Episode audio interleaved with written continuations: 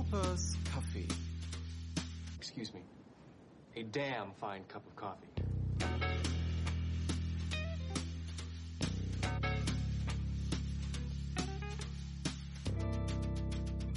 Coopers Kaffee. Und damit herzlich willkommen zu einer neuen Folge von Coopers Kaffee. Mein Name ist Julian Miller. Mit im Panel heute sind Basti Letsch Hi. und Jan Schlüter. Hallo. Ja, die Los Wochos äh, der 90er sind jetzt nach einigen Monaten doch vorbeigegangen hier. Äh, wir werden dieses Mal wieder aktueller und gucken uns äh, bisschen an die Neustarts in Amerika in der neuen Season, was so die letzten Monate gestartet ist. Und von da aus gehen wir dann vielleicht auch noch so äh, in den kurzen Überblick über die Highlights des gesamten Jahres, was da lief an, an Serien und an neuen äh, Serienneustarts in Amerika. Ähm, strukturell wissen wir, haben wir so einen groben Plan, kann aber auch sein, dass wir hin und wieder dann doch mal abschweifen. Werden wir sehen. Die erste Serie, die wir immerhin alle gesehen haben äh, und auch eine der größten Buzz-Serien äh, in Amerika, äh, ist Scream Queens äh, bei Fox gewesen. Ich glaube, wir haben unterschiedliche Meinungen dazu, werden wir gleich feststellen, aber ähm, erstmal Jan, vielleicht kannst du uns kurz vorstellen, so worum es grob da geht? Ja, es geht um eine Studentinnenverbindung ähm, in den USA an der Wallace University, Studentinnenverbindung Sorority. Ich hoffe, ich habe es richtig. Sorority, ja. ich habe es richtig. Bisher sind, bisher sind wir und richtig gut dabei. Fraternities, das sind eben diese Verbindungen, ja, Bruderschaften oder wie das auch immer heißt, die in den US-Universitäten, glaube ich, zumindest sehr, ja, institutionell gefestigt sind, anders als das hier in Deutschland im, äh, im Unileben so der Fall ist. Und ähm, ja, da gehört das eben zum Alltag der Studierenden. Man lebt auch da, man, man verbringt eben diese gesamte Uni-Zeit dort mit den, mit den anderen äh, Mitgliedern. Und es geht da um Kappa Kappa Tau, so heißt die Studentenverbindung, ähm, hat einen mystischen Ruf und eine Anführerin, die sehr speziell ist, sagen wir mal, Chanel heißt die die eben diese ganze Verbindung regiert quasi und ihre ihre äh, Untertanin, will ich schon fast sagen, also die anderen Mitglieder auch nur so gerne mal durchzählt, Chanel Nummer zwei, Chanel Nummer drei und so weiter. Und ähm, ja, es ist eine elitäre Verbindung, das heißt, sie lassen nur be ganz bestimmte Leute rein. Und das soll jetzt geändert werden mit der neuen Dekanin an der Universität, die eben sagt, ähm, die Verbindungen verderben junge Mädchen und alles, was an Frauen falsch ist, repräsentiert diese Verbindung. Und sie sagt jetzt auf einmal, ab heute ist diese Verbindung frei für alle, die da rein wollen. Und das ist natürlich ein schöner Aufhänger für so eine Serie, ähm, die gerne mit Klischees spielt, die mit äh, Diskriminierung auch spielt und so weiter und wo eben jetzt jeder Mitglied werden darf, auch Männer. Es ging auf jeden Fall um, um ähm, ja, um Leute, die da sonst eben in diese elitären Kreise keinen Zugang bekommen. Und es geht natürlich um äh, schöne Tode, um, um explizite äh, Szenen, die, die, die sehr blutig sind und ja, es gehen, gehen eben Mörder um oder es geht ein Mörder um, man weiß es nicht genau. Ähm, das ist eigentlich auch so dass dieser Grundsatz dieser Serie, man weiß eigentlich gar nicht, was passiert und so viel passiert halt auch nicht, aber es ist sehr schön anzusehen. Ja, der Red Devil ist es. Das ist also ein, eine Maske, ein, ein, ein Kostüm, das jemand oder mehrere Leute an diesem, an diesem College äh, trägt, tragen und ähm, genau, der taucht halt immer wieder auf. Und das ganz Schöne eigentlich an Scream Queens ist, dass dieser Mörder äh, so schön, so eigentlich so, so einen richtigen Charakter schon hat. Also häufig ist es ja so bei diesen typischen Slashern, dass dann irgendwie halt einfach nur eine Maske rumgeht und dann irgendwie mal immer wieder so auftaucht so von hinten oder irgendwie so ähm, und und dann und dann einfach mordet und dann wieder verschwindet. Aber wir sehen den Red Devil auch so bei Alltagssachen, wie er Essen so zu sich nimmt mit der Maske. Ich glaube sogar eine Szene so beim beim beim beim Putzen seines Anzuges und so weiter. Also er wird so richtig schön hinausgestellt und hat, verliert natürlich dadurch komplett was Gruseliges. Also dieser Red Devil man muss sich das mal angucken, es sieht also wirklich aus wie so ein rote Fetischanzug irgendwie. Ähm, ja, das ist halt überhaupt nicht gruselig in dem Fall. Ne? Also blutig ist die Serie ja durchaus, aber zum Gruseln ist sie jetzt eigentlich nicht geeignet. Nein, also es ist ja auch sehr auf Comedy gemacht. Das ja, kam vielleicht gerade nicht so raus. Nee, ist es wirklich eine, ne, doch, du hast es schon ganz gut, glaube ich, bei der Beschreibung mhm. der Verbindung gesagt. Ähm, es ist halt, es ist halt natürlich eine Satire über, ja. äh, über, über, ja, eine konsumbesessene Gesellschaft und, und, ja. und popkulturell aufgeklärt und so weiter. Genau. Ja. Natürlich auch eine, eine, eine Persiflage auf andere äh, Filme und Serien aus, de, aus dem Genre und ähm, in dem Sinne natürlich auch äh, stark beeinflusst. Man sieht so die Handschrift natürlich von äh, dem Schöpfer Ryan Murphy, der ja auch die American Horror Story macht, die ja auch jetzt nicht ganz so extrem, aber ja auch immer so äh, bisschen in diese Richtung geht, eher parodistisch angelegt, oft als wirklich so als äh, als als tatsächlicher Schocker. Und Scream Queens ist eben so eine Amalgamierung, so dieses äh, es, es erfüllt zwar die Bedingungen, die man landläufig so an, an Horror und Slasher stellt, aber parodiert sie natürlich und parodiert sie auch sehr derb und, äh, und, und, und sehr ausladend. Ähm, geht dann auch so stellenweise in dieses Blaxploitation Subgenre rein, sogar mit dieser einen äh, inkompetenten Schwarzen von von der Campus Security. Ähm, darstellerisch natürlich interessant, wenn wir haben Emma Roberts und, und Skylar Samuels. Emma Roberts als die herrische äh, Chanel Number One, die das so diktatorisch führt, ihre, mhm. ihre Sorority und Skylar Samuels als die unbedarfte Neue auf dem, auf dem Campus aus, aus Kalifornien. Dann natürlich toll, Leah Michelle ist dabei, die wir aus, aus, äh, aus Glee noch kennen und die jetzt in einem Neckbrace so dass das Mauerblümchen geben muss. Äh, Jamie Lee Curtis als ähm, als Dekanin großartig besetzt und natürlich Nazim Pedrat, die zwar mit Mulaney ziemlich auf die Nase gefallen ist leider, aber hier in Scream Queens nach wie vor wieder herrlich komisch ist. Ähm, toll besetzt finde ich. Es ist natürlich, es ist natürlich schon eine, eine Trash-Serie, äh, völlig klar. Aber es ist, es ist toll wegguckbares Fernsehen, finde ich. Und deswegen für mich sogar eines der Highlights der aktuellen Season gewesen. Also ich fand's mega anstrengend. Ähm, es ist halt so drüber und so bunt und spitz und schnell, also was da an Dialoge sich zugeworfen wird und ähm, also das ist wirklich irgendwie einmal, keine Ahnung, hat's irgendwie an der Tür geklingelt und man ignoriert und man hat schon irgendwie drei Witze verloren äh, oder oder überhört. Ähm, das ist halt so echt wahnsinnig schnell alles und das ist auch, finde ich, irgendwo sehr random alles, wie das erzählt wird. Also ähm, es interessiert sich ja eigentlich, also es ist wie häufig in diesen Horrorstoffen gibt es natürlich was aus der Vergangenheit. Vor 20 Jahren ist da halt schon äh, ein, ein, ein Verbindungsmädchen ums Leben gekommen und die war Mutter und man weiß nicht, was mit dem Kind passiert ist. Ähm, das sehen wir auch in Flashbacks, aber das ist halt total wahllos. Das ist halt mal da mal ist es nicht da, dann interessiert sich wieder überhaupt niemand dafür. Das ist genauso mit Jamie Lee Curtis Rolle als Dekanin die taucht halt mal auf, dann ist sie irgendwie in 40 Minuten gar nicht zu sehen, um in der letzten Minute nochmal eine kurze Ansage zu machen.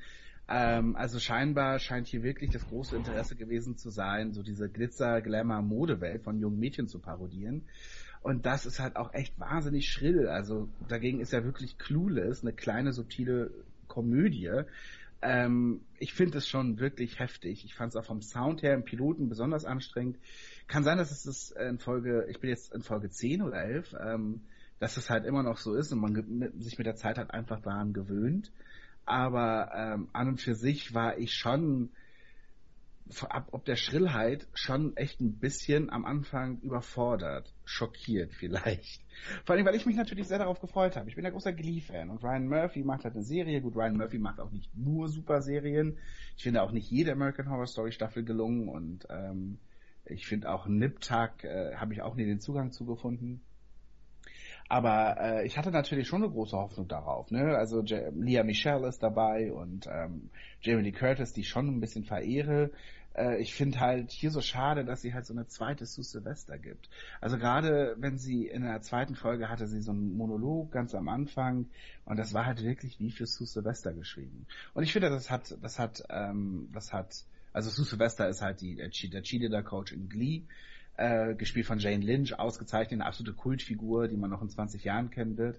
Und ähm, ich finde halt, dass so irgendwie verpufft so ein bisschen. Also da, da, das war in dem Moment für mich überhaupt nicht fresh oder neu. Und ähm, ich fand es halt auch gar nicht witzig. Also vor allen Dingen den Piloten nicht. Da waren so viele Witze einfach ähm, so, so vom Timing her auch einfach so daneben, wo ich wirklich dachte, das ist jetzt, das funktioniert so überhaupt nicht. Hm. Ja, schwierig. Also ich, ich fand es sehr witzig. Also auch gerade ähm, die, die audiovisuelle Umsetzung, wie du gerade gesagt hast, dir hat es, äh, die hat diese Popmusik nicht gefallen oder diese Synthie-Pops, die da eben eingespielt wurden. Ich fand gerade das schön, auch wieder als Satire quasi auf auf die äh, Konventionen, die man eben auch im Horrorgenre hat. Also man hat viel zu schnelle Kamerafahrten, viel zu viel Zoom oder viel zu groß andere Ka Kameraeinstellungen, mal komplett von oben, mal komplett von unten. Ähm, eben dieser billige äh, Radiopop, der dann im Hintergrund läuft. Äh, ich fand das großartig. Also ich habe das auch so empfunden als Parodie auf Parodien.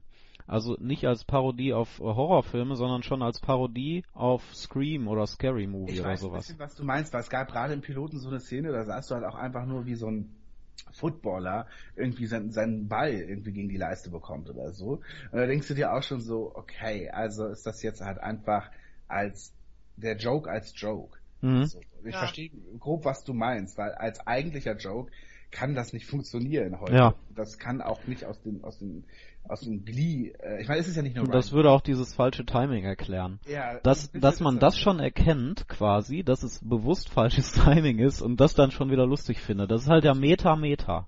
Also relativ früh ähm, in, in, in der Serie stirbt ja zum Beispiel ähm, Popsternchen oder Superstar wahrscheinlich Ariana Grande. Ähm, Ja. Und äh, die stirbt ja in einer Art halt, also sie steht vor dem Red Devil und sie textet sich mit dem. Mhm. Also sie schicken sich Nachrichten und anstatt halt zu flehen, ihm gegenüberstehend oder kniend sagen, bitte, bitte mach es nicht, typt sie das halt in ihrem Handy ein. Diese Szene geht halt ungefähr zwei Minuten. Mhm. Und ähm, ich finde, ist da der Witz nicht auch einfach viel zu lang gewesen?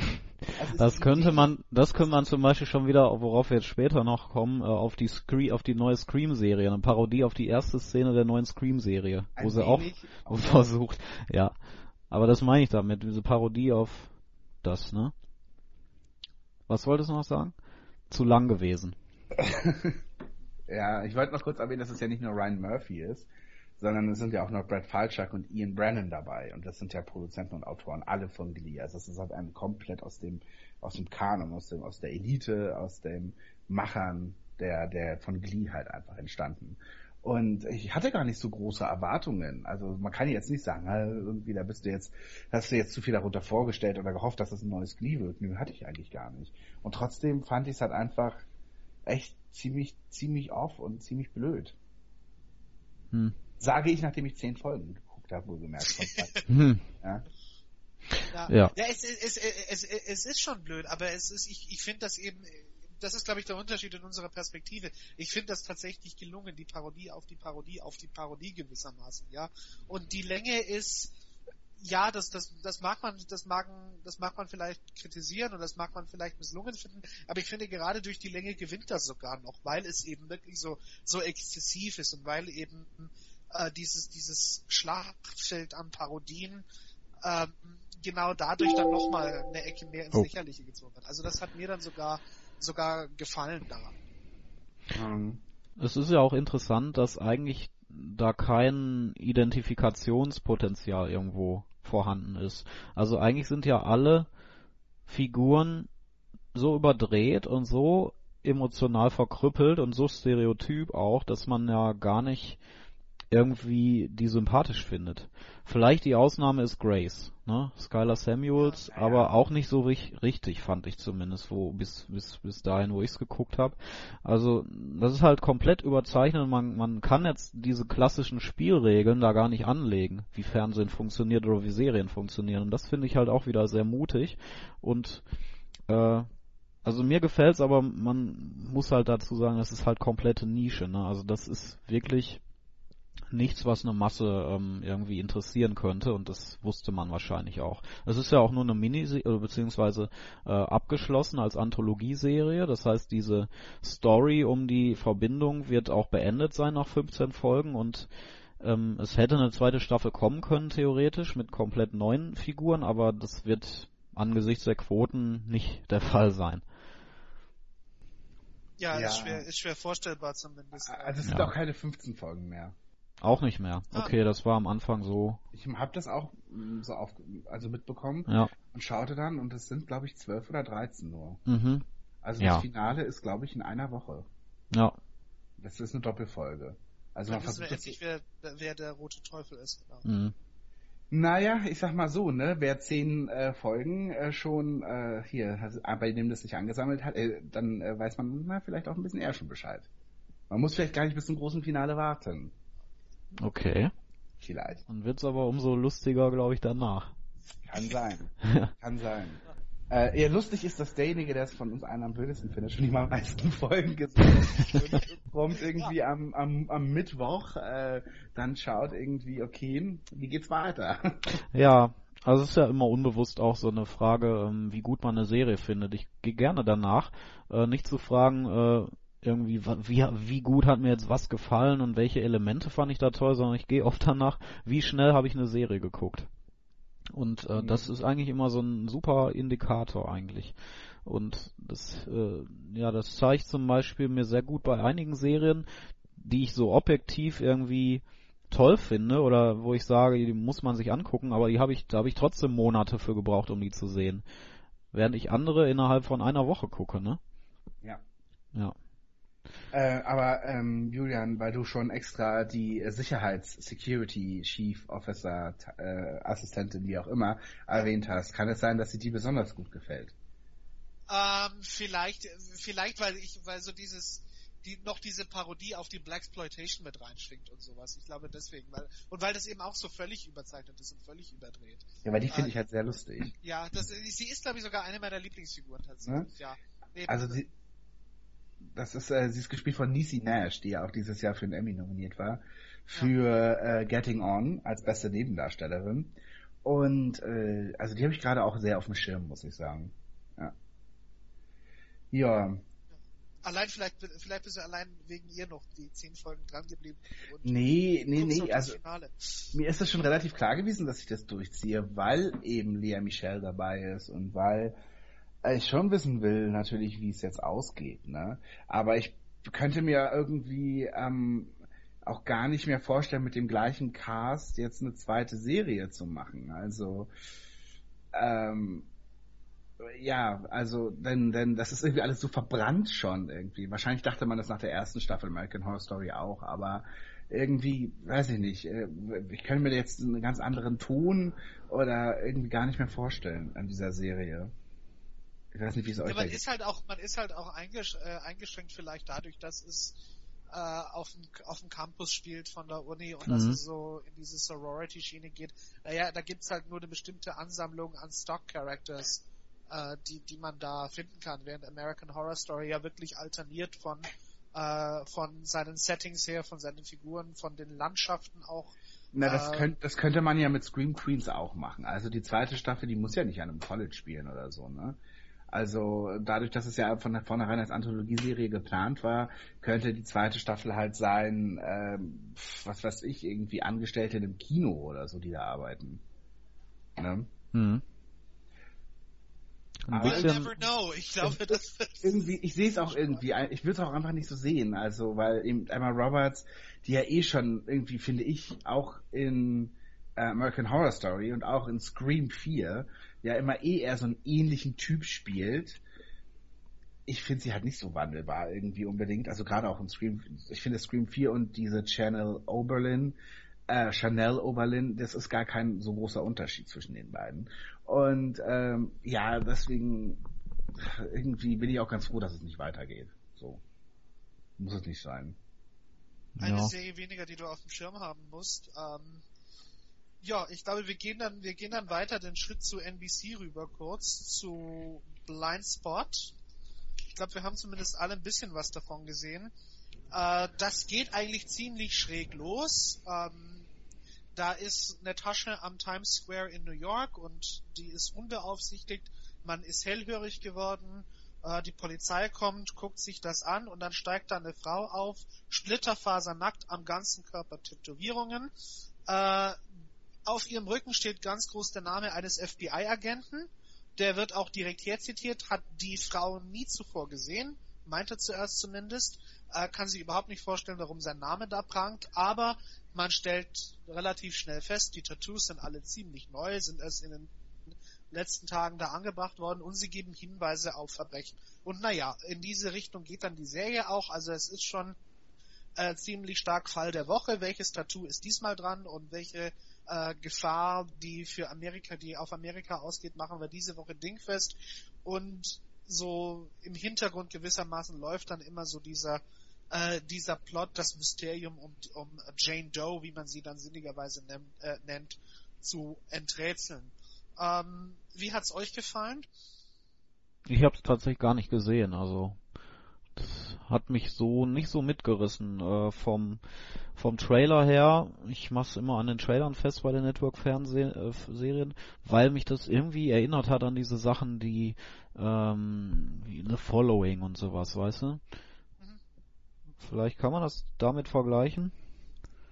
Ja, Following ging ja mehr so in die Psycho-Linie da mhm. und so in diese, da, da, das, das, da, das war eher so ein Thriller. Blindspot funktioniert eher von der anderen, von der anderen Richtung her, indem du sehr stark von der Polizei aus äh, mhm. äh, betrachtest. Und, und vom Ton her ist es auch nicht so düster wie, wie Following.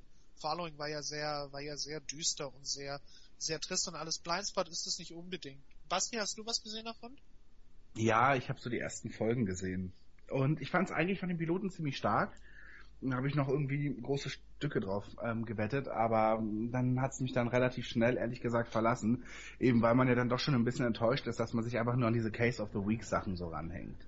Und das ist dann halt einfach nicht so der Impuls für mich, das weiterzugucken. Das funktioniert dann für mich so ähnlich wie Scorpion, was meinetwegen, hieß es so? Ja, das Scorpion. Ja, CBS-Serie, genau.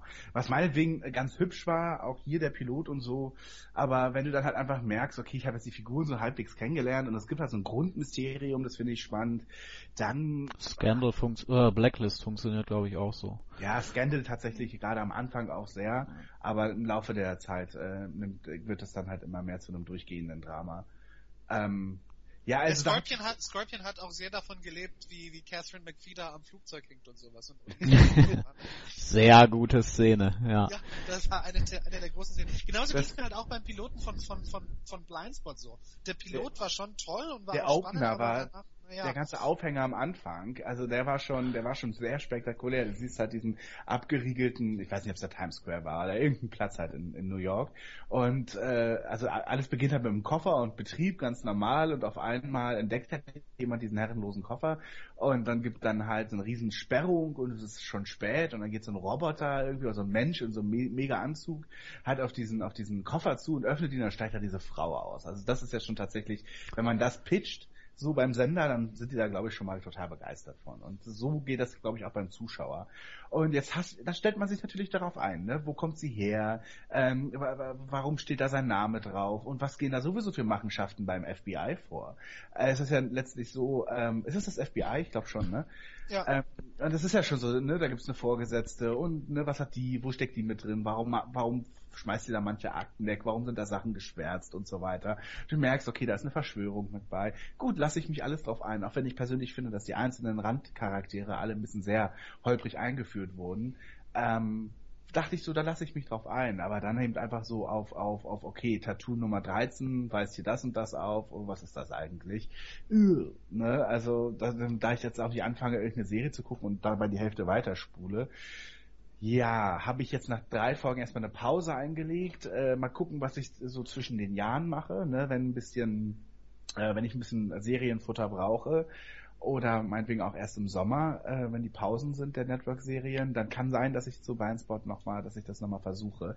Weil ich den Piloten, wie gesagt, und eigentlich auch die Grundgeschichte schon durchaus spannend finde. Ja, bei mir war auch so die Überlegung, soll ich, ich, bei mir war die Frage, will ich mir noch so eine Mystery-Serie da hm. aufbürden. Und weil ich gucke ja schon The Blacklist äh, mit, äh, und zwar immer noch, auch noch in der dritten Staffel. Und bei mir war dann halt so die, Überle die, die Überlegung, naja, Blacklist hat, wie ich finde, die tolleren Figuren, hat auch mit James Spader eine, eine ganz starke Besetzung und auch mit, mit äh, Megan Boone heißt sie, glaube ich, äh, ist toll besetzt und, und hat uns auch wirklich noch was zu sagen. Und das habe ich bei Blindspot dann so in den Folgen 2, 3 und 4 nicht so erkennen können. Und deswegen mhm. habe ich es dann auch gelassen. Und ja, also ich, ich, ich stimme dir da bei den Figuren zu, ohne jetzt The Blacklist zu kennen, aber ähm, ich fand das auch, ähm, bis auf die beiden und vielleicht noch die Chefin, fand ich, blieb da wenig bei hängen halt einfach. Ja, ja mir war es wirklich der direkte Vergleich auch mit, mit, mit Blacklist. Äh, und, und da ist es gewesen, Blacklist fand ich, fand ich eigentlich, fand ich einfach stärker erzählt, mit tolleren Charakteren und auch, ähm, obwohl Blindspot schön gespielt ist, mit doch noch reizenderen Darstellern bei, bei der Blacklist. Und deswegen gucke ich eher das alte weiter, bevor ich mir Blindspot noch weitergebe. Also das ist äh, toller Pilot, danach eben, naja, Tattoo Nummer 24 links unten am Schienbein, was hat uns das zu sagen? Nee, ich glaube, das bürde ich mir nicht auf. Das ist, ähm, für mich sollte, sollte das nicht eine ganz tolle Weihnachtsfolge da geben, äh, wird das, hm.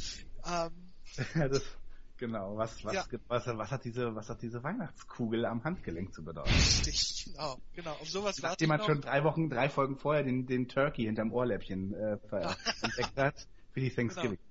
Genau, und dann ist noch rechts unten ein, ein kleiner Osterhase am Ellenbogen, der was Seltsames im Schilde tut. Ja. So, also so würde, wäre die Serie wahrscheinlich, wenn ich sie schreiben würde. ähm, ich kann also, froh sein, dass du einen Podcast hauptberuflich machst. Ja, es funktioniert wunderbar bisher. Ähm, genau, deswegen Blindspot bei mir weg. Äh, kurzfristig, wie bei dir, Basti, glaube ich, ersetzt worden durch Quantico, was du ah. mir ja im Vorgespräch sehr stark ans Herz gelegt. Ja, genau, Quantico. Das ist eine lustige Serie tatsächlich. Also es ist halt auch ein Action-Drama irgendwie, ah, wobei es ist so viel. Also das ist wirklich eine ABC-Serie, die am Reißbrett entstanden ist. Äh, wir haben, also die Serie beginnt damit, dass wir sehen, dass eine junge Frau, später wissen wir, sie heißt Alex, ähm, in einem Trümmerfeld aufwacht und das ist halt, erinnert sicherlich auch an den Ground Zero und äh, man weiß erstmal gar nicht, was passiert ist, aber man hört entfernt Sirenen und irgendwann kommen dann halt immer mehr ähm, äh, Einsatzkräfte auf sie zu, nehmen sie in Gewahrsam und äh, wir wissen nicht, was passiert ist. Dann kommt eine Einblendung neun Monate zuvor.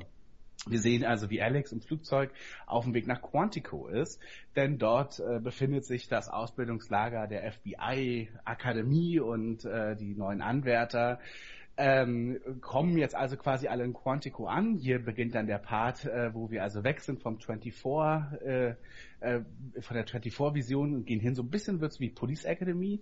Also wir sehen wirklich, wie, wie die Leute nach und nach ihre Koffer packen. Also da ist das, das, das, das, das Miss Georgia 2003 dabei, die irgendwie ihre Koffer packt. Dann ist das irgendwie ein Typ, so ein intellektueller Studententyp, dann so eine Sportskanone.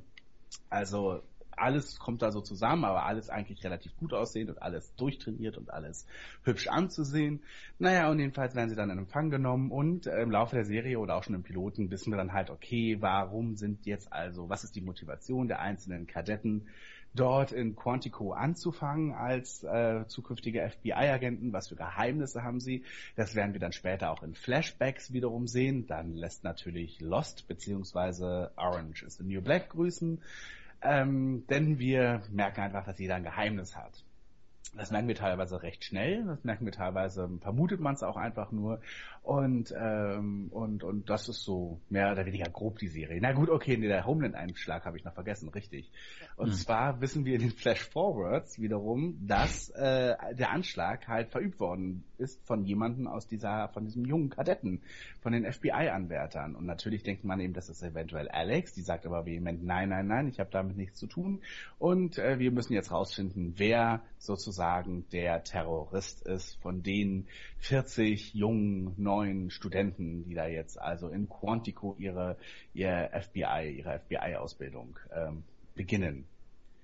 So. Kann man sagen, wenn man jetzt äh, das irgendwie minutengerecht aufteilt, wo, wo, die, wo der Fokus liegt? Also in dieser, in den Flash Forwards oder auf Quantico oder? Ja, es ist schon ähm, in Quantico. Mhm. Ja, also die Present Time hat schon den größten Fokus, aber es ist halt auch nicht nur so, dass wir da alle jetzt sehen, wie sie da irgendwie die ganze Zeit äh, lernen oder so. Nein, da ist auch noch schön viel Zeit für ein bisschen Party, für ein bisschen Flirten, für ein bisschen Vögelei. Also gebumst wird auch ordentlich. Also es geht halt so einfach so ein bisschen. Pro 7, die die Serie vielleicht kaufen wollen. ja, We Love Quantico könnte man nach We Love Zelden oder so. Ja. ja. das ist super, genau.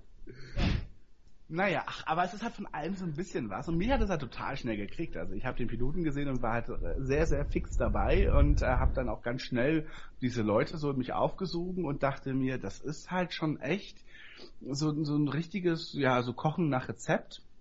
Hm. Aber es hat mir geschmeckt tatsächlich. Ich finde es jetzt echt spannend und äh, will da erst noch weiter dranbleiben. Und ähm, weil natürlich die Frage ist halt, okay, wer von den, also wir konzentrieren uns ja so im Schnitt auf sechs, sieben ähm, Anwärter. Ähm, und also jung FBI äh, äh, hier Dingsbum aus, aus Azubis, ne?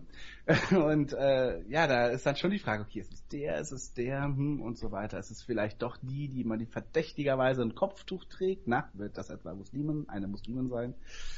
Oder, Oder gerade die aus die Nette aus Georgia, die ihre Eltern am, am 9-11 verloren hat, ist es vielleicht gerade die. Das, das ist so dieses muntere Rätselraten, genau. Genau, genau. Dann der offen Schwule, der wahrscheinlich gar nicht schwul ist. Aber und warum in Gaza war. Ja. Oh. Und sich sehr für die für die für die eine äh, interessiert, die Muslimin, die ja nicht alleine auf ihrem Zimmer wohnt, sondern eine Zwillingsschwester hat. genau. Oh Mann. Ja, ja, also das ist, das wissen wir schon in Folge 1. Also es gab ja tatsächlich im Piloten so ein paar What the fuck Momente, Beispielsweise äh, machen, üben die halt so eine Art Kreuzverhör und alle gucken dabei zu, wie zwei halt in so einem Raum sitzen und gegenseitig versuchen, das Geheimnis des anderen rauszufinden und auf einmal greift dann halt auch gerne mal jemand zur Waffe und erschießt sich einfach weil er den Druck nicht standhält, vermeintlich. Wir wissen vielleicht nicht, vielleicht hat es noch ein bisschen mehr damit auf sich. Äh, das war sicherlich etwas, also das wird halt eine Figur eingeführt, äh, die wir halt so kennenlernen und die stirbt dann halt gleich in der ersten Folge. Das war sicherlich mh, überraschend. Und ähm, hier und da war das sicherlich äh, gab es, gab es äh, ganz, ganz aufregende Momente halt einfach. Und dann, aber die sind halt auch einfach getimed. Also du weißt schon einfach so, okay, äh, jetzt muss hier mal wieder äh, äh, ein Jaw-Drop-Moment kommen. Ja. Ja, ich, ich habe so ein bisschen so die ersten drei Folgen erlebt. Es ist, es ist, es ist schon geil und ich bleibe auch dran und ich werde es auch weiter gucken. Aber so von, von, von der Beschreibung her ist es für mich so ein bisschen so Homeland für die, denen internationale Sicherheitspolitik zu hoch ist. Also das mhm. ist so, so, so meine Empfindung. Ja, ja, das ist die Disney-Version. Ja, genau, ja, genau, also die, die runtergefahrene Version äh, vielleicht für Pro7 von Homeland, das, das ist Quantico. Und es ist halt schon, es ist so ein bisschen Scandal-mäßig in dem Sinne, wie geil es halt ist, so, so an, zu antizipieren, wo dann die Wendungen sind und die Jaw-Drop-Momente und sowas und, und, und äh, Priyanka Chopra ist auch sehr charmant als, als Hauptdarstellerin, äh, die, die, äh, die, die Nette aus Georgia ist, ist ganz knuffig und der, äh, der, der Schwule, der in Gaza war, ist, ist sicher auch eine, eine sehr spannende, äh, einnehmende Figur und so. Aber es ist schon, es ist so Homeland drei Klassen tiefer, aber immer noch irgendwie geil. Das ist so, genau. so ich Quantico erlebt. Also ich würde auch hier wieder, äh, wie bei Scream Queens, auch durchaus ein bisschen den Trash mit nach vorne bringen. Also das ist, also ich tatsächlich ist Quantico was, was ich wahnsinnig gerne mit, mit Freunden oder Freundinnen gemeinsam gucken würde so einmal sich die Woche treffen. Sowas habe ich nie gemacht zu German Sex Topmodel oder zu äh, Sex and the City oder sowas. Aber hier muss ich sagen, finde ich das eigentlich ganz geil. So, also man muss das halt mit einem gewissen Abstand betrachten. Also wer jetzt wirklich nur Bock auf richtig gute Quality-Sachen hat, naja gut, dann sollte er nochmal Homeland gucken oder oder irgendwie sich eine andere kleine feine Serie raussuchen. Aber so halt für Network-Fernsehen und man weiß halt natürlich irgendwie, da geht's halt um Quoten und um um Zielgruppen und um nichts anderes als das, ist das halt einfach so super fein konsumierbar. Der, der schönste Satz deiner Beschreibung war, gebumst wird auch. Das fand ich toll. Ja. Es, es, es gehört schon dazu auch, ja, zu, zu, zu Quantico. Auf jeden Fall. Der Sex, ja. Sex spielt eine große ja. Rolle.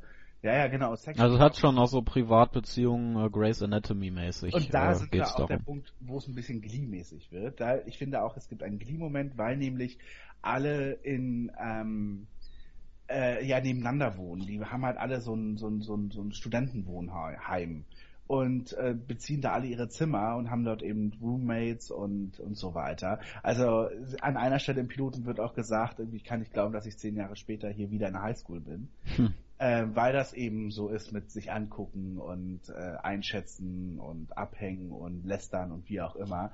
Also da wird's dann halt wirklich auch ein bisschen wie eine Highschool-Serie. Insofern nimmt man halt einfach alles ein bisschen mit. Und äh, ich glaube halt, das ist wirklich was, das, das wurde halt einfach 15 Mal irgendeinem Testpublikum gezeigt, in, im, im Marketing vorher. Und äh, daraufhin hat man diese Serie zugespitzt, äh, also oder, oder geschrieben. Bin ich mir hm. total sicher. Ja, läuft trotzdem nicht so gut. Am Anfang lief es ganz gut. Äh, Ähm, mittlerweile ist man bei rund 4 Millionen Zuschauern nur noch. Aber es wurde trotzdem verlängert, erstmal auf eine komplette Staffel mit 22 Episoden. Ich würde aber mal prognostizieren, dass es nicht weitergeht. Ich denke, es geht weiter. Ich frage mich gerade, welche die, welche die beste Anschlussserie ist von, von Quantico. Zu welcher können wir am besten überleiten? Ähm, ich glaube, wir gehen direkt zu Supergirl weiter, oder? CBS, großer Neustart. Äh, die Geschichte dürfte relativ bekannt sein. Äh, Kara Zor-El, die Cousine oder Schwester? Schwester von Superman. Cousine. Cousine, okay. Got it right the first time. Die Cousine von Superman kommt ja auch auf die Erde unter bisschen anderen Umständen als er. Und obwohl sie gleichzeitig losfliegen, kommt sie später an. Hat diffizile Gründe, müssen wir nicht ausführen. Ähm, jedenfalls Superman ist schon ein Megastar. Supergirl arbeitet noch dran und entdeckt jetzt so, äh, fängt jetzt auch an in ihrer Stadt in Amerika die Welt zu retten and she fights for liberty and the American way. Ähm, toll gespielt von Melissa Benoist, hat äh, angefangen mit Riesenquoten, sind jetzt bisschen zurückgegangen. Ähm, ist so eines meiner Highlights dieses Jahr gewesen, obwohl es jetzt sicherlich auch nicht so auf dem äh, Quality-TV-Niveau ist, äh, mein Gott, beileibe nicht. Aber es ist trotzdem eine sehr nette, heitere Serie, wie ich finde, gut erzählt, mit starken Figuren.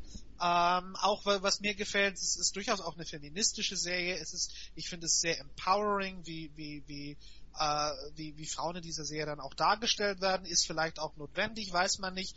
Äh, in dem Punkt noch eine nette Randnotiz, Callista Flockhart, die wir alle noch als äh, Ally McBeal kennen äh, in der Nebenrolle als die äh, die sehr herrische und penetrante Verlagschefin.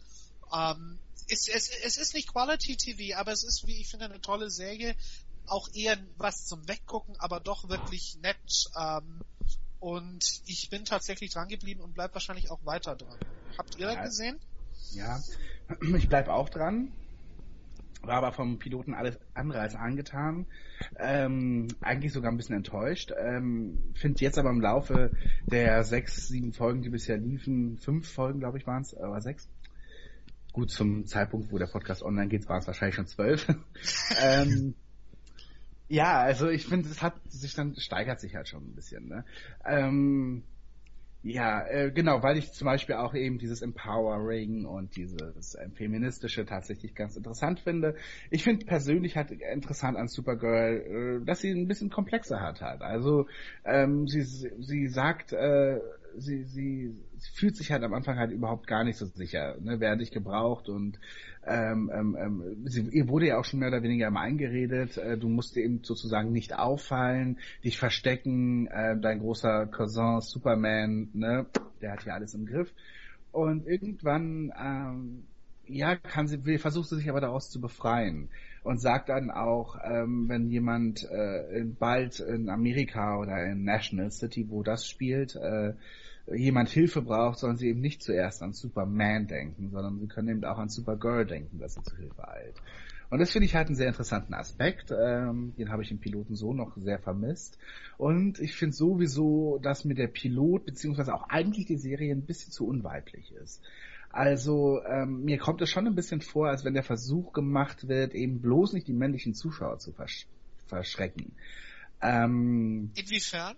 Ja, dass eben beispielsweise äh, die Geschichte äh, um, um wie sie halt, ähm, wie heißt sie denn nochmal? Kara Äh, Danvers? Nee, ich meine in, in äh, wie, wie Supergirl nochmal im in Real Life heißt. Kara Danvers, glaube ich. Echt, so heißt sie? Ja, doch. Okay. Sie heißt ich tatsächlich, ja, Kara Danvers. Okay. Äh, Kara genau. Zor-El. Ja, okay. Hm. Äh, genau, äh, dieses tollpatschige, das ist natürlich auch ein bisschen an, an eine Hommage an ähm, ähm, die alten Superman-Filme, weil ja dort Christopher Reeve den Clark Kent ja auch ein bisschen gespielt hat wie Cary Grant, also ne, ein bisschen tollpatschig in so einer Screwball-Komödie irgendwie. Ähm, und das erinnert hier auch ein bisschen daran. Aber ich finde halt, da wird sowas ein bisschen halt immer erst so auf die Humorschiene gelöst oder so. Ähm, ich verstehe halt nicht ganz, warum Supergirl äh, krampfhaft versucht wird, als ähm, Superheld zu inszenieren. Ähm, also es gibt nicht wirklich weibliche Momente halt einfach in ihrem Auftreten und in ihrem Dasein. Und das Wie, finde wie, ich halt- wie wären die denn? Das, das verstehe ich noch nicht so richtig. Welche Momente würdest du vermisst du konkret so an der an der Serie? Ich finde, dass ähm, wir haben hier die Chance, halt einfach mal seit langer, langer Zeit mal wieder eine Superheldin zu sehen. Und ähm, ein ganz kleines bisschen wünschte ich mir halt, dass das Ganze eben auch optisch dadurch ähm, oder auch emotional ein wenig anders äh, äh, dargestellt wird eben. Also ich habe wirklich, also im Alltag, wie wir sie halt erleben, auch als Supergirl, ist klar könnte man jetzt sagen, es macht keinen Unterschied irgendwie, ob du ein Mann oder eine Frau bist und so, aber wir hatten halt einfach so lange keine Superheldin mehr.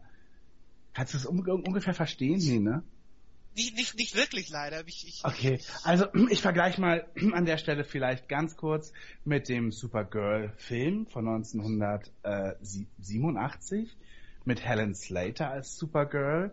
Und hier ist es halt so, sie kommt halt auf die Erde und wir sehen beispielsweise erstmal in drei Minuten, ähm, wie sie ähm, wie sie als als junges also als als 18 19-jährige ähm, als zum ersten Mal als Supergirl sozusagen auf der Erde ist und sie lernt erstmal das Fliegen. Und das Ganze ist mit der Musik von Jerry Goldsmith unterlegt. Das ist ähm, sehr feministisch finde ich weil es nämlich äh, hier eine Art äh, Luftballett gibt von ihr. Also das heißt, sie es ist sie fliegt ähm, von Baum zu Baum, erkundet, wie hoch kommt sie, sie tänzelt dabei ein bisschen und das ist halt tatsächlich eine, eine Sicht auf das Superhelden-Genre, das ich einfach noch nie gesehen habe, weil entweder bist du als Superheldin sexy, Stichwort Hale Berry oder oder oder meinetwegen auch Jennifer Garner. Oder ähm, du bist halt äh, irgendwie letztlich auch nur ein Kerl. So. Und hier fand ich, war das aber so, so selbstbewusst fraulich. Und ich finde das ganz, ein ganz klein wenig vermisse ich das halt einfach. Ich vermisse, ich will nicht nur den Film sehen, weil so gut ist der Film, weiß Gott nicht. Aber ähm, ich habe den Eindruck, es, man versucht eben, es für mich könnte es halt einfach nur eine Spur weiblicher und eine Spur feministischer sein. So, das wäre mein Punkt. Und ich hätte halt, ich habe ich, ich hab den Eindruck, man versucht eben keine männlichen Zuschauer zu verprellen. Eben den durchschnittlichen ProSieben-Zuschauer, der vielleicht The Flash guckt und die Avengers und natürlich ein bisschen noch seine Sitcoms und so. Und dass man eben bloß nicht versucht, den jetzt zu verschrecken. Und ich, ich würde sagen. das als ganz anders. Ich empfinde das, also mir gefällt das tatsächlich so, wie es ist. Ähm, in dem Sinne, dass ich, ich finde es gerade gut, dass man nicht explizit an, dass man nicht anfängt, explizit weibliche oder explizit frauliche Momente zu finden.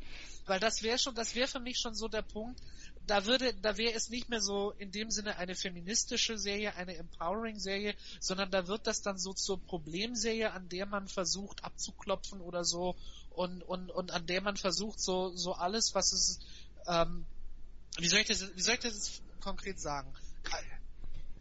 Man, das, das hört sich, wenn man das in, in der, in der Supergirl-Serie macht, das hört sich für mich zu sehr danach an, dass man eigentlich dieses, was es ja eine Superheldinnen-Serie letztlich ist, dass man so diese Punkte äh, nicht mehr erfüllen würde in dem Sinne. Und ich glaube aber nicht, dass das per se männliche oder weibliche Punkte sind oder männliche oder weibliche Aspekte.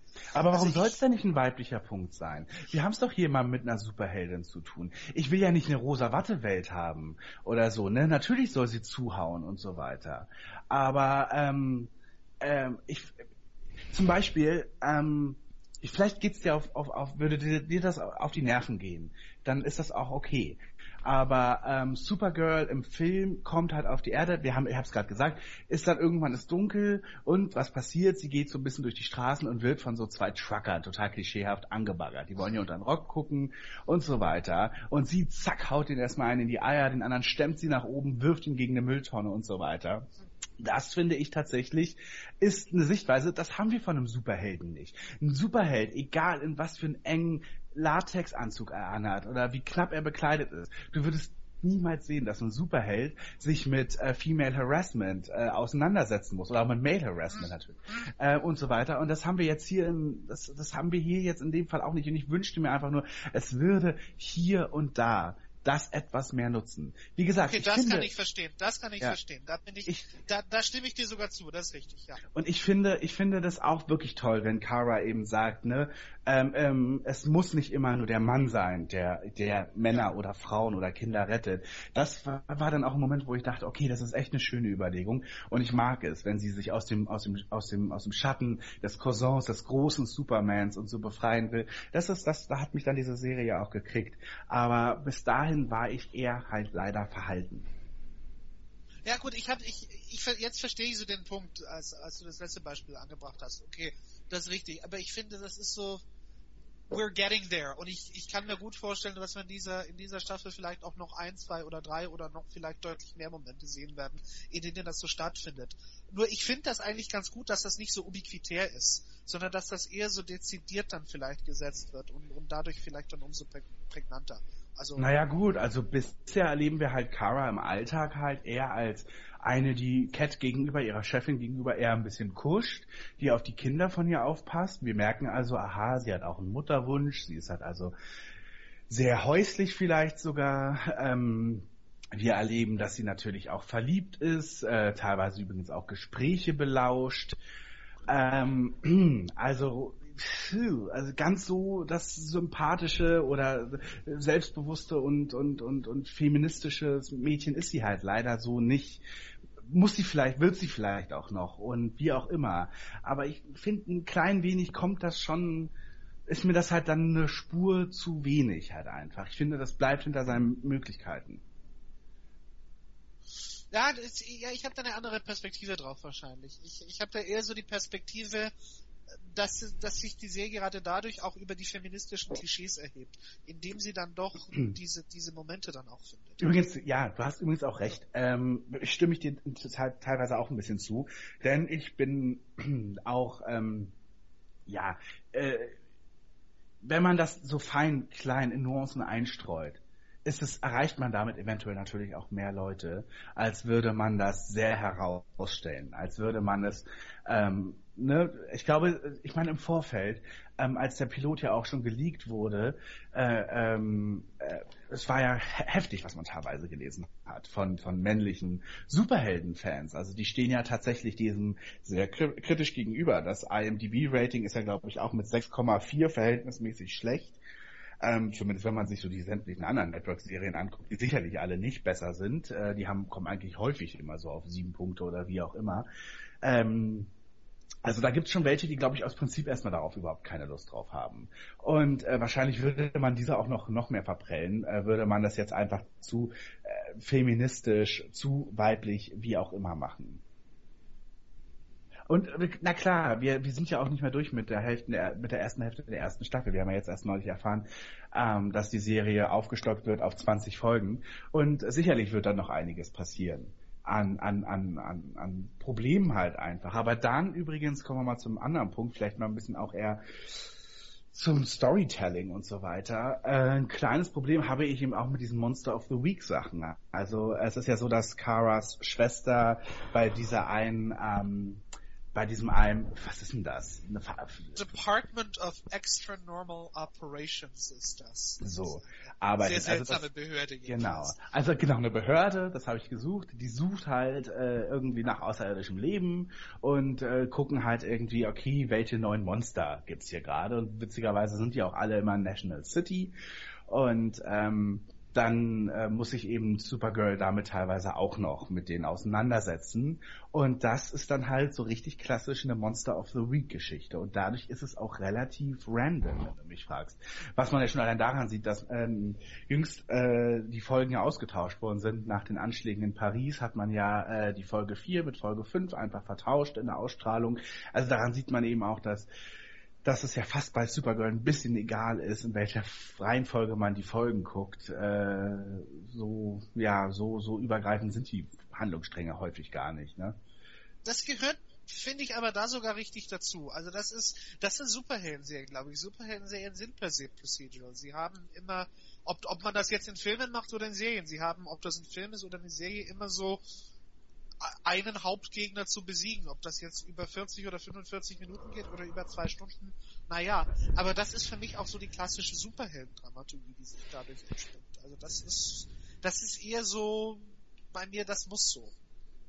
Ist mhm. eher so mein, mein Empfinden da. Das gehört da dazu. Das ist so die klassische Dramaturgie, die hier eben dann doch auch erfüllt werden soll. Ja, es ist die klassische, so richtig, ja. es ist die klassische CBS-Dramaturgie. Und die ist ja, halt wird bei NBC nicht anders. Also ich glaube, das wird bei NBC oder bei ABC nicht wesentlich anders. Na, bei ABC wäre ich mir da gerade nicht so sicher. Ja, was, was denkst du, wo wäre da, wo wäre da der Unterschied? Was, was könnte man da konkret anders da, ähm, wir, wir wurden ja zum Beispiel geteased im Piloten, dass ähm, Karas, was waren das, ähm, ihre, ihre Tante äh, oder Mutter, ja. ja. die auf dem Heimatplaneten war, äh, also ihre aber... Twin Sister, ja. Ach, das ist ihre Twin Sister, genau. genau ja. Und äh, äh, die ist dort jetzt und die führt Böses zum Schilder. Warum haben wir die eigentlich seit sechs Folgen nicht gesehen? Und das wäre halt zum Beispiel was, was man ja durchaus, ähm, vielleicht auch bei ABC, durchgehend halt einfach erzählen würde. Weil ich momentan ehrlich gesagt die ABC-Dramen relativ doll teilweise feiere. Zumindest wenn es darum geht, stringent zu sein und plot-driven von Folge zu Folge die Geschichte voranzutreiben. Und das sehe ich halt gerade bei Supergirl überhaupt nicht. Ja, wir haben sie sogar, glaube ich, mal gesehen. Ich glaube, sie taucht in der zweiten Folge nochmal auf. Ähm, ja, okay, der, der, der, der, der Faden ist ein bisschen dünner, als er bei ABC wäre. Gut, aber für mich ist das nicht so das große Manko. Für mich geht es da anders vielleicht als, als bei, bei Serien wie, wie, wie, wie Blindspot oder, oder, oder, oder Blacklist. Für mich geht es bei Supergirl nicht so um das große Mysterium oder so. Ich finde, bei Blindspot kann man das eher kritisieren, weil da wirklich das große Mysterium riesig aufgefahren wird. Und das soll dann doch zentral im Raum stehen, aber es geht halt wirklich wahrscheinlich über Jahre hinweg nur mit der Salamitaktik. Ja. Supergirl lebt bei mir aber wirklich eher so von Woche zu Woche. Also das ist, da, da finde ich eher, das ist okay. Das ist, ihr, ihr zeigt mir jetzt im Grunde genommen jede Woche äh, wieder einen, einen, einen, äh, ein, ein, ein Monster oder sonst was, was sie da besiegen muss, and she will grow in the process, but it's gonna Verstehe. be a long process, okay? Ja, Und dann das, bedeutet... Ja so, denke ich mir, Supergirl macht da alles richtig, finde ich, ja. Aber dann bedeutet das meistens eigentlich nichts, denn der Kampf gegenüber dem Gegner, mit dem Gegner, wird die Geschichte auch auf lange Sicht nicht weiter voranschreiten. Das ist nicht the process, äh, sondern es ist halt immer äh, die Figuren, die da drum sind, wie sich das teilweise weiter, ents weiter entspinnt. Und ähm, äh, insofern ist das halt völlig egal, welchen Gegner sie jetzt hat. Wahrscheinlich. Denn wahrscheinlich wird sie ihn besiegen und wahrscheinlich werden wir ihn danach nicht mehr wiedersehen. Mhm. Und da ist natürlich schon die Frage, äh, hm, ist das eine Serie, die ich jetzt richtig gerne lange weiterschaue? Also ich hab's tatsächlich vor und und und mich mich stört das auch gar nicht, weil ich finde, das ist so das das das passt das passt so in dieses Supergirl ist ein Procedural und es ist auch so so angelegt mit so einem mit so einem relativ kleinen Faden im Hintergrund, wie ich finde.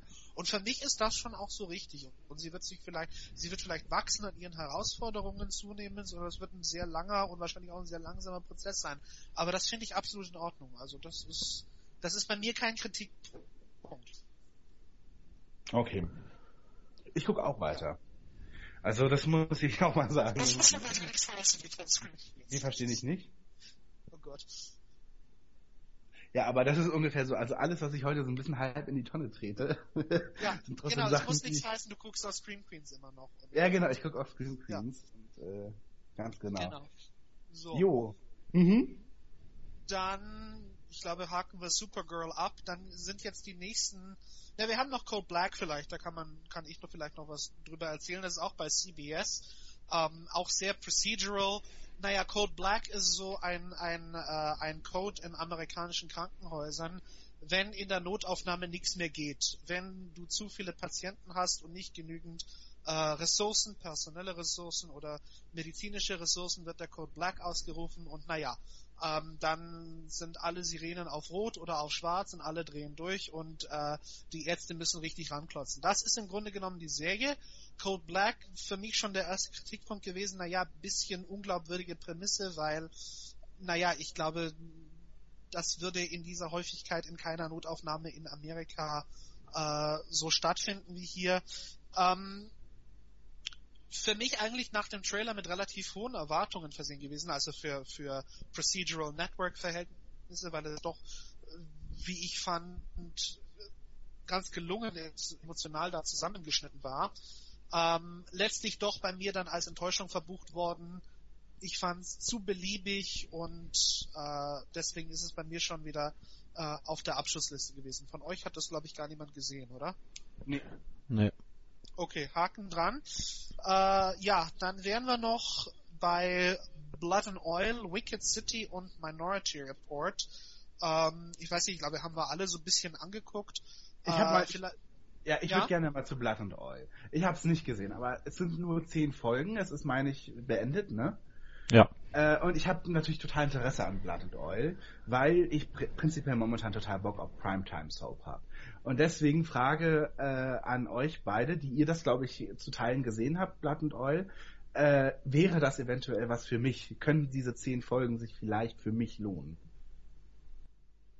Hm, Also ich, ich finde schon, dass es als äh, Soap mehr oder weniger funktioniert. Das war auch, glaube ich, der, der Aufhänger, dass man gesagt hat, Empire funktioniert, Soaps äh, generell, ja, da geht der Scandal auch, glaube ich, so ein bisschen in Ja. die Richtung.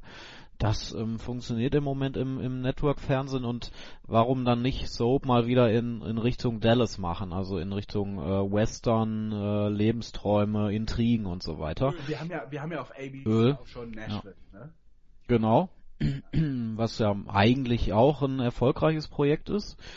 Und äh, ja, das, das war so der Aufhänger, ähm, den man da versucht hat bei ABC. Letztendlich ist es extrem gefloppt. Also das hat mich schon überrascht in der in der Größenordnung, dass es glaube ich sogar der der größte Flop ist zusammen mit Minority Report. Ähm, ich fand's gar nicht so schlecht, wie wie wie es äh, ja von den Zuschauerzahlen her anscheinend ist. Also ich fand das in Ordnung. Ich fand das in Ordnung für das, was es sein will. Also es, es ist halt so eine, wirklich, wie ich mir Dallas auch eben vorstellen würde oder oder eben diese diese moderne Neuauflage vielleicht auch von Dallas. Damit wurde es sehr stark verglichen und es hat äh, auch einen netten Hintergrund, der der der real sogar ist, nämlich dass es eben ähm, wirklich wieder in North Dakota eine Art Ölrausch gibt, der tatsächlich äh, äh, auch vorhanden ist oder zumindest vorhanden war für eine Zeit lang, ähm, mit, mit riesigen Ölvorkommen, die da entdeckt wurden vor kurzer Zeit und Campingstätten, die da aus dem Boden geschossen sind und genau in so einer neuen Stadt äh, spielt das Ganze. Und ähm, wir begleiten da ein junges Paar, die eben äh, ihr, ihr altes Leben hinter sich lassen und äh, alles mitnehmen, alles Geld auf äh, in Maschinen investieren, um eben da eine neue Existenz aufzubauen und quasi eben ihren Lebenstraum oder ihr ihr Glück zu verfolgen. Ne?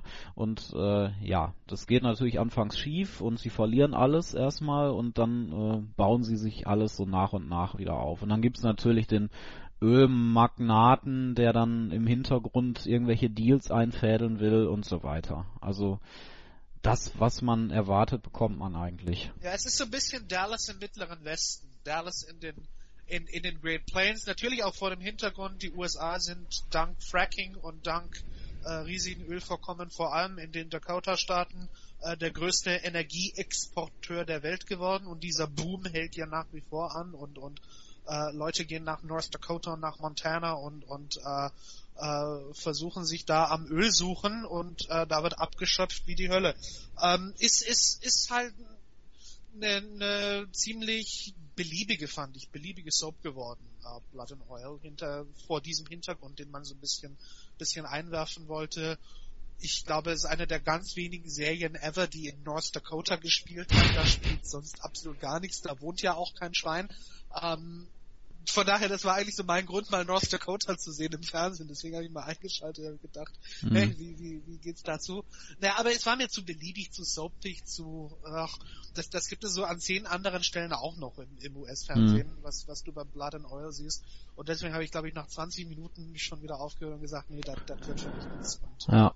und dir dann die Review überlassen, glaube ich, ja. Ja, was halt bei Soaps auch immer so ein, so ein Gradmesser ist, finde ich, wie konstruiert wirkt die Story, beziehungsweise wie gut scha schafft man äh, eine Kohärenz. Also weil, weil ja bei, bei Soaps ja gerade auch so gerne mal immer irgendwie so Deus Ex Machina mäßig irgendwie jemand jetzt auftaucht, äh, so klassischerweise, ja sowas, oder so klassischerweise irgendwie hinter einem Zaun hervorlugt oder hinter einer Mauer und dann nochmal draufgezoomt wird, genau, und jede Szene endet wirklich mit einem Cliffhanger, du kennst das von Nashville, und äh, das war halt schon im Piloten zu sehen. Und das finde ich leider ist dann schon so ein äh, ja so ein so ein, so ein K.O.-Kriterium auch, weil wenn man schon im Piloten mit solchen Momenten zu tun hat, dann will ich nicht wissen, wie es später wird. Also wenn man da schon aufgibt, die, die Glaubwürdigkeit der Geschichte oder die Kohärenz, wie wird es dann später noch, wenn einem da schon nichts ordentliches ja, eingefallen ist? Aber ich frage mich natürlich, wie jetzt die zehnte Folge dann endet. Ne? Also, hat man das jetzt abgeschlossen oder äh, weiß ich nicht, geht das auch ja. Cliffhanger jetzt zu Ende? Also der Showrunner wurde ja auch ganz schnell ausgetauscht nach zwei Monaten aufgrund kreativer Differenzen angeblich. Hey, aber ehrlich, warum guckt ja. man denn eine Primetime-Soap, wenn es nicht um geile Klamotten und um, um Cliffhanger geht? Ja, ja dafür, das, das bekommst du. Das Öl. bekommst das du. hat bei Dallas schon funktioniert Öl. Wir brauchen mehr Öl, wir brauchen nicht geile Klamotten, wir brauchen Öl. Das war mhm. Erfolgsrezept von Dallas und das machen wir jetzt wieder. Naja. Also den, ja. die, die Wirtschaft, den wirtschaftlichen Grund dahinter dieser Serie vom Sender aus verstehe ich total.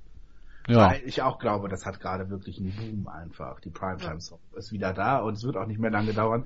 Wahrscheinlich haben wir äh, in neun Monaten, äh, wenn die neue Season beginnt, werden wir drei solcher Formate haben, schätze ich mal. Hm. Wahrscheinlich ja. Musik aber irgendwie noch eine Rolle beispielen, oder? Ja, eben, das ist halt äh, im Moment äh, schon mit Nashville und Empire schon sehr stark auf Musik getrimmt, warum auch immer funktioniert halt da am besten. Diese Western-Sachen, die funktionieren äh, sehr selten. Also die Dallas-Neuauflage hat ja auch nicht funktioniert. Es gab vor zwei Jahren oder so mal auf Fox was in die Richtung. Ich weiß, ich äh, kann mich nicht mehr erinnern an, an den Namen. Das hat aber in Texas, glaube ich, gespielt. Ähm, auch das ist extrem schlecht gewesen. Weißt du noch, was das war? Ich, ich überlege gerade verzweifelt, was das ja. gewesen sein soll. Ich kann mich überhaupt nicht mehr dran erinnern. Ja. Ja, weiß ich auch nicht mehr. Egal. Äh, ja, das funktioniert gar nicht im Moment. Ja, also ich werde es über Weihnachten mal gucken. Ja. Blood and Oil. Ja, das ja. kann man auch. Kann man auch bestimmt. Ich weiß es nicht. Ich habe auch nach einer Folge aufgehört. Ja, wahrscheinlich, genau, wahrscheinlich hörst du auch nach einer Folge auf und sagst, es, es bringt Ich sag euch Bescheid. Ja, weiß ich nicht. So ja. Soap, also das ist schon Soap, wie gesagt, das ist, ist das, was man erwartet in schlecht. ich werde dich informieren und sage ich, ja. was fand. Ja, mach ja. das, genau. Ähm, ja. In der Zwischenzeit, wenn, wenn dir Blood and Oil zu hoch ist, äh, gibt's auch Wicked City. äh, das, das, ist, das ist auch schon abgesetzt. Äh, auch aus Gründen, das war eigentlich eine Serie, da hatten Jan, glaube ich, du auch mit die größten Hoffnungen. Wir beide, äh, genau. Wir haben sogar einen Doppel, äh, eine Doppelrezension ja. da zum ersten Mal gemacht Richtig. und gedacht, äh, die Serie wird, glaube ich, ganz gut. Ähm, Wäre ja. schön, wenn man da zwei Meinungen hat. Die gingen dann beide in dieselbe Richtung. Genau, ja, nämlich Scheiß. heilige Scheiße, was musste ich da ja. eine Dreiviertelstunde lang gucken. Also genau. es sollte ja ursprünglich so ein bisschen L.A. Noir werden. Also wer die, ja. die Romane von James Elroy kennt oder, oder die Verfilmungen davon, L.A. Confidential, Black Dahlia, so in diese Richtung sah mhm. das im Trailer aus. Ja? Apropos, das ist eine interessante Geschichte, weil der Trailer, wir haben ihn ja beide im Mai gesehen und haben uns da schon äh, so ein bisschen drauf geeinigt, was, was machen wir, wer macht was. Genau. So, und diesen Trailer, den hatte ich halt die ganze Zeit in Erinnerung, bis zu dem Zeitpunkt, wo ich es geguckt habe. Und der Trailer hat sowas von True Detective auch gehabt. Also ich ja. habe wirklich erwartet, ein True Detective im Network-Fernsehen. Ähm, und ich habe dann die Serie gesehen, habe gedacht, das kann doch nicht wahr sein, das ist genau das Gegenteil. Hab dann den, versucht, den Trailer zu finden, nochmal auf YouTube ja. oder so. Es gibt ihn nicht mehr. Oh. Also der der der ähm, Upfronts Trailer, der ist rausgenommen worden. Ich vermute, den haben die auch äh, komplett überall gelöscht, weil es wahrscheinlich so ein klares äh, klare PR Desaster war. Also ja. dass man da einen And an Eindruck erweckt hat, von etwas, was man nicht bekommen wird. Und ich äh, habe dann, natürlich gibt's Trailer, aber eben modernere, die dann auch zeigen, wie die Serie wirklich ist. Aber dieser, äh, dieser Upfronts-Trailer, den wir alle so cool fanden und den wahrscheinlich ja. die meisten so cool fanden, den gibt's nicht mehr, der ist nicht mehr aufzufinden. Ja, das ja. spricht Bände, glaube ich, äh, ja. dafür, wie, wie furchtbar diese Serie war. Ähm, also nur so als, als Abriss noch, äh, 80er Jahre Los Angeles, äh, Hollywood Boulevard, draußen stehen die Nutten, drinnen das Koks und da geht ein Massenmörder um. Äh, ziemlich beliebiger Typ, ein bisschen düster, aber so gewollt. Ja, und der wird da eben gejagt von den Cops und die, die setzen eine an, die ist undercover da und so. Also es ist alles sehr beliebig und sehr langweilig und, und hat überhaupt nicht also nicht einmal das geringste von, von einer intelligenten Reflexion wie True Detective oder so, also bei Gott nicht. Und auch dieses, dieses, dieses Feeling, was man dann erwartet hatte von LA der 80er und düster und noir und alles 0,0. Also mein, für mich der riesig, der, der größte inhaltliche Flop der, der ganzen Season. Äh, geguckt hat's auch kein Schwein mittlerweile. War, glaube ich, das erste, was man abgesetzt hat dieses Jahr äh, überhaupt, ist, ist Wicked City gewesen. Ähm, raus. Stattdessen Empfehlung von mir äh, Aquarius mit David Duchovny. Genau. Äh, geht so ein bisschen in die Richtung Period Drama auch, äh, Serienkiller, aber deutlich besser. Genau. So, und dann gibt es noch bei Fox auch ein ziemliches äh, Desaster gewesen, wobei ich fand nicht so nicht so erschreckend wie Wicked City, äh, Minority Report auch was, wo man große Hoffnungen hatte eigentlich, ähm, weil man kennt natürlich den Film und der Film ist, ist, ist sehr intelligent und auch sehr, sehr anspruchsvoll, auch intellektuell, das so, das so alles zu verstehen, wenn man es denn wirklich verstehen will. Äh, eigentlich ein toller Serienstoff auch. Ähm, dann natürlich, was mich da, was mich an Minority Report gereizt hat, so, so diese Zukunftsvisionen. Wir stellen wir uns das vor, wie wir 2060 leben, was, was ich ein unheimlich spannendes Thema finde.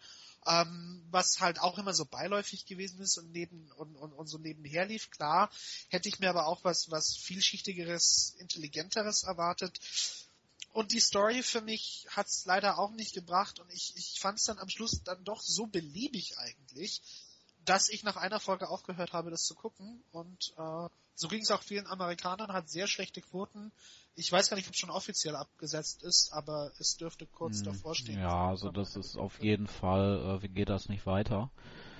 Hm, ich habe da sehr viele Probleme mit gehabt. Ich finde den Film großartig, gucke den immer wieder mhm. und habe mich umso mehr gefreut eigentlich auf die Serie. Es ist, es ist eigentlich eine komplette Enttäuschung gewesen, weil es eigentlich die Message des Films umdreht.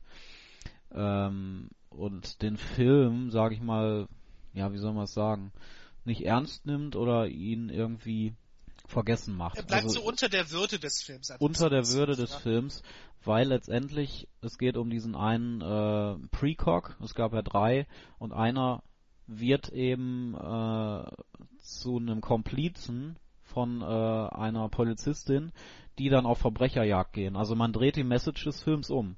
Ne? Also damals die die die Tom ja. Cruise und die drei äh, Precogs haben gegen die staatliche Institution, gegen die Behörden gekämpft, ja. gegen äh, FBI und Co. Und jetzt kämpft eben einer dieser Precogs an der Seite äh, der Polizistin und das wird so ein Buddy Cop Duo, ähm, wo man eben ja wirklich, wo man eben äh, einfach so so beliebig Fälle löst die eben eigentlich durch die Precogs äh, hätten aufgeklärt werden müssen und jetzt macht eben das einer alleine mit mit der Frau und weil sie aber nur zu dritt funktionieren, die Precogs mit dieser Verbrechensvorhersage, ähm, braucht es eben immer so ein bisschen äh, Aufklärungsarbeit noch, die man dann in dieser Folge immer sieht. Ich finde das furchtbar eigentlich, wie man das so umdrehen kann.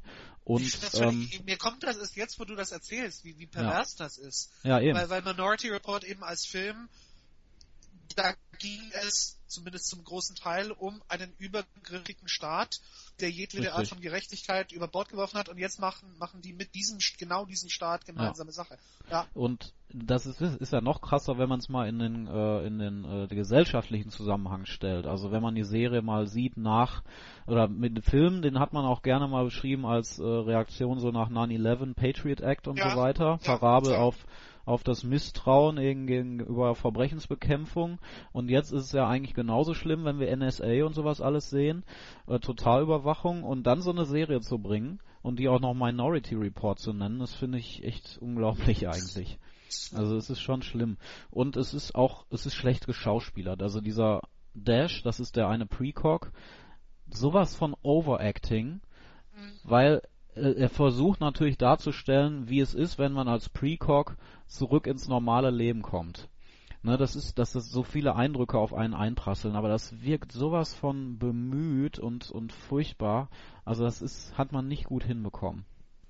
Auch das also ein Problem. Äh, Visuell ist es gut und die die ähm, Ideen, wie wie da so das Leben äh, ablaufen kann in in äh, 2060 hast du gesagt? Also ungefähr 2060 spielt es Ja. ja. Ja, genau. Äh, 254. Ja, das äh, haben sie ganz gut hinbekommen. Das hat auch im Film schon sehr gut funktioniert. Alles andere fand ich schlecht. Ja, ging's mir ganz ähnlich. Ich glaube, Basti, du hast gar nicht gar nicht erst angefangen, oder? Nö. Okay. Ich bin auch, also vielleicht ein kurzer Exkurs, ich bin so genervt mittlerweile von diesen ganzen Serien, Filmen, also ne, Ja. diese ganzen Reboots und wie Ja. auch immer. Ich finde es so unkreativ und blöd und ähm, ja, Funktioniert ja zum Glück auch Ich nicht. frag mich- ich das frag mich- meiste funktioniert nicht. Naja, aber einiges ja wahrscheinlich dann doch. Und ich frage mich irgendwie schon, wo die originären Stoffe sind. Und also selbst wenn meine Lieblingsserien jetzt irgendwie bei Netflix äh, eine neue Staffel bekämen, ich würde mich darüber nicht wirklich freuen. Ich stehe auch dem Akte X äh, Revival jetzt irgendwie ein bisschen skeptisch gegenüber, weil ich mir denke, ey, dann bringt doch geile neue Stoffe und verlasst euch doch nicht auf das, was mal irgendwann geil war. Ja, das ist ich, deswegen finde ich ehrlich gesagt Network-Fernsehen gerade noch interessanter als das, was sonst überall läuft. Weil wenn ich das halt immer nur so dieses ganze Fargo und Daredevil und was auch immer, ey, mich nervt's mittlerweile nur noch total. Aber ich Ja, freue also mich auf die Gilmore Girls Fortsetzung. Ja, eben, also Gilmore Girl, ich frage mich irgendwie, where's the limit? Also wann gibt's eine neue Staffel von ein Grieche über Chicago, ja? Also ich, das ist irgendwie, ich verstehe das halt irgendwie nicht ganz. Und ähm, ja, also auch wenn teilweise vielleicht gute Serien da sind, aber auch wie Hanebüchen dann manchmal. Also jetzt gibt's halt eine neue Sitcom basierend auf Allein mit Onkel Buck. Ja, also da denkt man sich so, okay, und dann gibt's irgendwie Stopp meine Mami schießt auch jetzt als Serie und so. Small Wonder irgendwann mal wieder als Reboot bitte. Ja. Nee, aber nicht als Reboot, sondern äh, als, als einfach als weitere Staffel. Also Vicky ist immer noch ein kleines Mädchen, aber ihr bester Freund ist mittlerweile 40 und irgendwie Säufer in seiner Wohnung in Chicago alleine und holt Vicky ab und zu mal aus der Besenkammer raus. Das sind so Sachen, die sehe ich Ja. jetzt auch bald möglich. Äh, werden bald möglich, ja. Ja, deswegen finde ich ehrlich gesagt gerade das Network-Fernsehen dann doch noch ein bisschen spannender. Äh, Ja, wobei Network Fernsehen macht ja dasselbe. Macht also das Minority Report, Supergirl, Limit, Heroes, Limitless.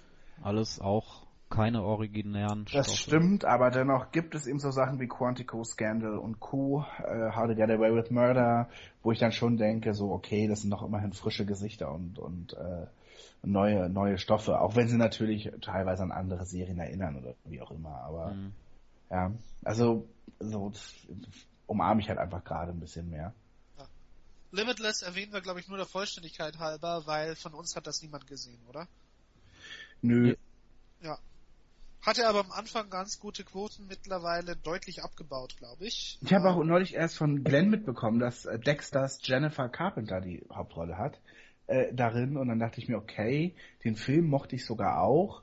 Äh, hm, vielleicht schaue ich es ja doch irgendwann nochmal, aber so richtig sehe ich es halt auch überhaupt nicht als Serie und so, ich denke mir nur immer, ja, es gab ja auch keinen zweiten Film, also vielleicht hat es auch einen Grund, so. Muss es alles sein? Ich weiß nicht. Anyway, äh, ich, ich, ich, glaube, wir sind, wir sind dann zumindest bei den Network-Dramen durch, von, von Ja, allem, was wir besprechen wollten. ich will Dann würde ich sagen- kommen. Ja, genau. Ich finde, da machen wir jetzt den Schwenker rüber äh, zu den zu den Halbstündern. Da gibt's auch gar nicht so viel, äh, was wir alle gesehen haben, äh, verglichen mit den Dramaserien. Äh, ich glaube, wir fangen am besten direkt mit der an, über die wir wahrscheinlich am längsten reden werden. Äh, den Grinder äh, Yeah. bei Fox. Äh, da hast Basti du mich ja dann doch noch draufgebracht, das weiterzugucken. Ja, weil ich The Grinder eigentlich total lustig finde und äh, ich mir auch schon dachte, das könnte eigentlich was für dich sein, ja. In The Grinder, eine Fox-Comedy, geht es darum, dass eben ähm, ein, ein, ein Hauptdarsteller einer Serie, fängt man so an, ich weiß es nicht. Also The Grinder ist eigentlich eine Serie, die in der Fox-Comedy The Grinder spielt. Ergibt das Sinn? So, wir, ich glaube, soweit können wir ein bisschen folgen. Also, ähm, The Grinder ist Schauspieler und hat lange Jahre einen Anwalt gespielt im amerikanischen Fernsehen. Dieser Anwalt hieß The Grinder und, und äh, der, der Schauspieler heißt in der Serie Dean Sanderson und wird gespielt von Rob Lowe. Jetzt machen wir es richtig kompliziert. So, So. Und äh, der ist äh, eben, die Serie The Grinder ist halt beendet nach neun Jahren. Es war ein riesen Run, totaler Erfolg im Network-Fernsehen dort. Und jetzt ist er erstmal wieder zu Hause. Und er zieht irgendwie äh, mehr oder weniger bei seinem Bruder ein und der arbeitet in einer großen Anwaltskanzlei und sein Vater, dem gehört diese ganze Kanzlei. Ähm, und das ist also, er kommt sozusagen eben richtig in diese Anwaltsfamilie äh, hinein. Natürlich hat sein Bruder auch noch eine Frau und zwei Kinder. Und äh, er kommt, weil er nichts Besseres zu tun hat, äh, eben auf die Idee, Mensch, ich habe doch neun Jahre lang einen Anwalt gespielt, da kann ich doch jetzt in der Kanzlei ein bisschen helfen und äh, kann jetzt hier auch ein Anwalt sein. Und er hat natürlich überhaupt keine Zulassung und so weiter, aber letztlich äh, äh, schaut er auch nur ab und zu mal wieder in der Kanzlei vorbei oder sitzt mal äh, in irgendwelchen, während irgendwelchen irgendwelchen Prozessen im Gericht und brüllt was dazwischen, was er so aus seiner Serie einfach kennt. So, und das ist halt witzig, weil erstens ist es eine mega gute Satire auf Network-Fernsehen und auch diese ganzen CBS-Dramen halt. Also wir sehen das Geile an der Comedy-Show The Grinder ist halt, dass wir immer wieder echt, also Ausschnitte aus der fiktiven Show sehen, in der Rob, also in der Dean mitgespielt hat. Ja, das ist halt einfach mega lustig. Also jede Folge der ähm, Fox Comedy The Grinder beginnt immer mit äh, einem Ausschnitt aus der Anwaltsserie Grinder. Und da erkennen wir halt schon immer, was für eine unfassbar schnulzige, pathetische, schlechte Serie das sein soll oder sei, gewesen ist. Und dann endet das dann halt immer damit, dass wir dann die Familie äh, vorm Fernseher ähm, sitzen sehen und äh, die sich das dann irgendwie anschauen und äh, Dean hat dann immer selber noch ein bisschen Tränen in den Augen, weil die Folge so ganz besonders war. Sein Bruder, der versteht das alles überhaupt nicht und denkt sich, das hat mit der echten, mit echter Justiz äh, überhaupt nichts zu tun und äh, der Vater ist einfach nur wahnsinnig stolz auf diese tolle Folge und äh, sein, den Erfolg, den sein Sohn hat und da entspinnt sich natürlich auch ein Konflikt, denn beide kämpfen so ein bisschen um Anerkennung äh, beim Vater und beziehungsweise der Bruder des Grinders äh, gespielt übrigens von ähm, Kevin Arnold in Spee, Fred Savage. Äh, der denkt sich so, diese ganze Quatschserie und ich musste irgendwie, all mein Leben war ich immer nur der, der, der, der Bruder vom Grinder und eigentlich äh, bin ich doch derjenige, der hier wirklich ein guter Anwalt ist, aber keiner erkennt es. Also es ist so eine Serie eigentlich um Anerkennung. Plus eben diese nette, diese nette Satire, diesen netten Spoof auf ähm, Anwaltsserien und auf total kornige Inszenierung, äh, ja, worüber ich immer wirklich mich mega amüsieren kann. Und es geht dann halt so weit, äh, dass dann irgendwann eben der Grinder dann wirklich tatsächlich mal in einem Gerichtssaal sitzt und dann einfach auch mal was dazwischen ruft wie Hearsay oder Objection und dann sagt dann der Judge sowas wie You can't object, also Einspruch, hier können Sie gar keinen Einspruch erheben. Das hat in der Serie aber immer funktioniert oder irgendwie so, ja. Das ist so, so funktioniert das die ganze Zeit. Und ich gucke auch The Good Wife, was dann auch eine Anwaltsserie ist und da kennt man schon einiges so wieder. Das ist schon sehr, sehr witzig. No, noch dazu das Schöne am Grinder, es spielt halt, äh, also die, die Familie von, von Grinder, Dean Sanderson, lebt halt in Boise, Idaho. Also das ist so das Provinziellste, was man sich, was man sich äh, vorstellen kann. Ist äh, Boise tatsächlich eine Großstadt, aber halt verglichen mit anderen amerikanischen Großstädten sehr klein und sehr entlegen und sehr, sehr für amerikanische Verhältnisse provinziell. Ähm, ich habe am Grinder, vom Grinder zuerst einen Piloten gesehen und da war so meine, mein Eindruck war, na, das ist erstmal nicht so. Ich, ich fand das, Rob Lowe fand ich blieb unter seinen Möglichkeiten tatsächlich in der in, in der Rolle. Ich fand das verglichen mit äh, anderen Figuren, die er gespielt hat, nicht so. Äh, ich fand auch die Gags waren nicht so nicht so überraschend oder haben nicht so unbedingt gezündet, wie ich mir das äh, vielleicht erhofft hätte, als ich den Piloten gesehen habe. Äh, und dann hat hast du Basti mir aber geschrieben geschrieben, wie toll du das fandest, und dann habe ich ihm doch noch eine Chance gegeben und habe dann ein paar Folgen hinterher reingeguckt, in die vierte oder fünfte Folge, ähm, wo es ein bisschen um die die Cast versus Crew Sache ging, ja, wo wo, wo der Sohn von von äh, äh von Fred Savage ähm, am, am, am äh, School Play mitmachen soll und und da, die Frage ist, darf er auftreten oder oder oder muss er die Lampen halten oder so und da entspinnt sich so ein Konflikt in der Familie. Und das fand ich dann richtig schön erzählt eigentlich. Also als richtig nette äh, als, als richtig netter Familienhalbstünder noch der wirklich eine, eine tolle Seele auch hatte ja. Und und äh, und und die Figuren fand ich da dann irgendwie doch ziemlich ähm, äh, deutlich besser aufge ausgereift als im, als im Piloten und mit, mit so einer größeren Eigendynamik und, und netter und witziger, aber auch mit sehr viel Herz dann doch noch. Und, und daneben dann so diese Parodien vom Grinder, die mir da dann schon besser gefallen haben als im Piloten. Also ähm, ich bin, ich bleib da jetzt auch da dabei und, und finde es tatsächlich so auf den zweiten Blick wesentlich gelungener als auf den ersten. Ja, also ich finde auch, dass es so mit die gelungenste, eigentlich die gelungenste Comedy, die wir jetzt so von den Neustarts haben. Und ähm, das sowieso bei mir, aber ursprünglich wegen Ausschlussprinzip, weil die anderen fand ich so so so grässlich. Aber mittlerweile auch tatsächlich positiv, weil äh, ich den Grinder mittlerweile wirklich tatsächlich gerne gucke.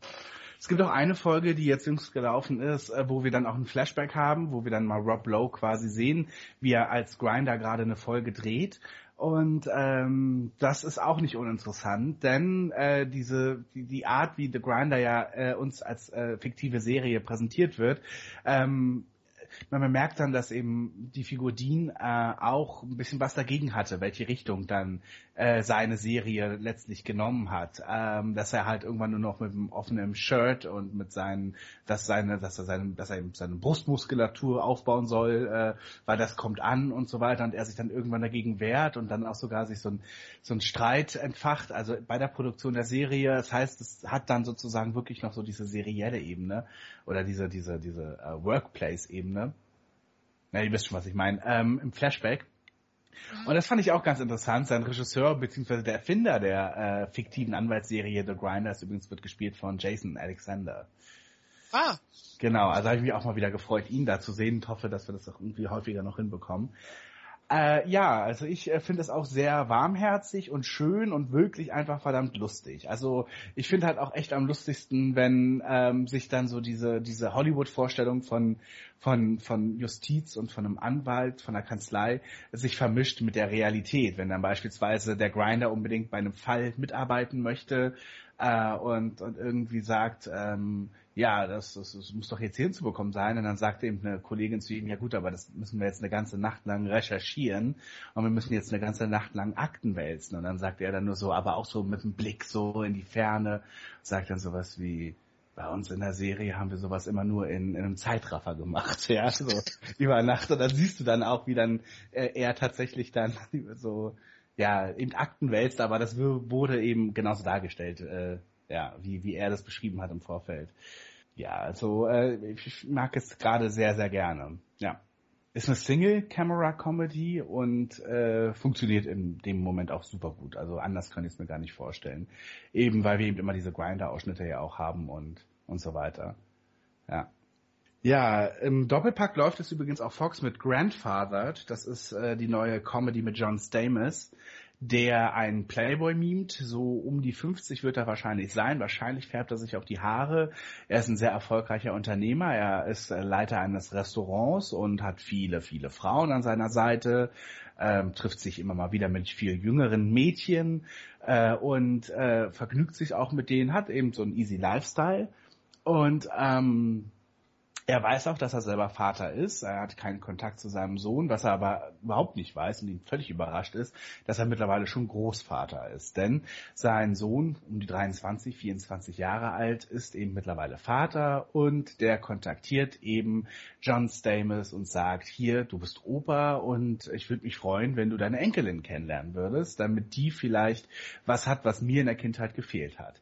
Und es gibt ihm zu denken und er überdenkt ein bisschen seinen Lifestyle und äh, ja, dann ähm, ja, hat er eben sozusagen über Nacht eine neue Familie und natürlich äh, lernt er dann seine Ex-Frau wieder neu kennen, ne, mit der er eben diese kurze Affäre hatte, woraus dieser Sohn entstanden ist. Und das ist dann natürlich auch der der romantische Teil an dieser Serie.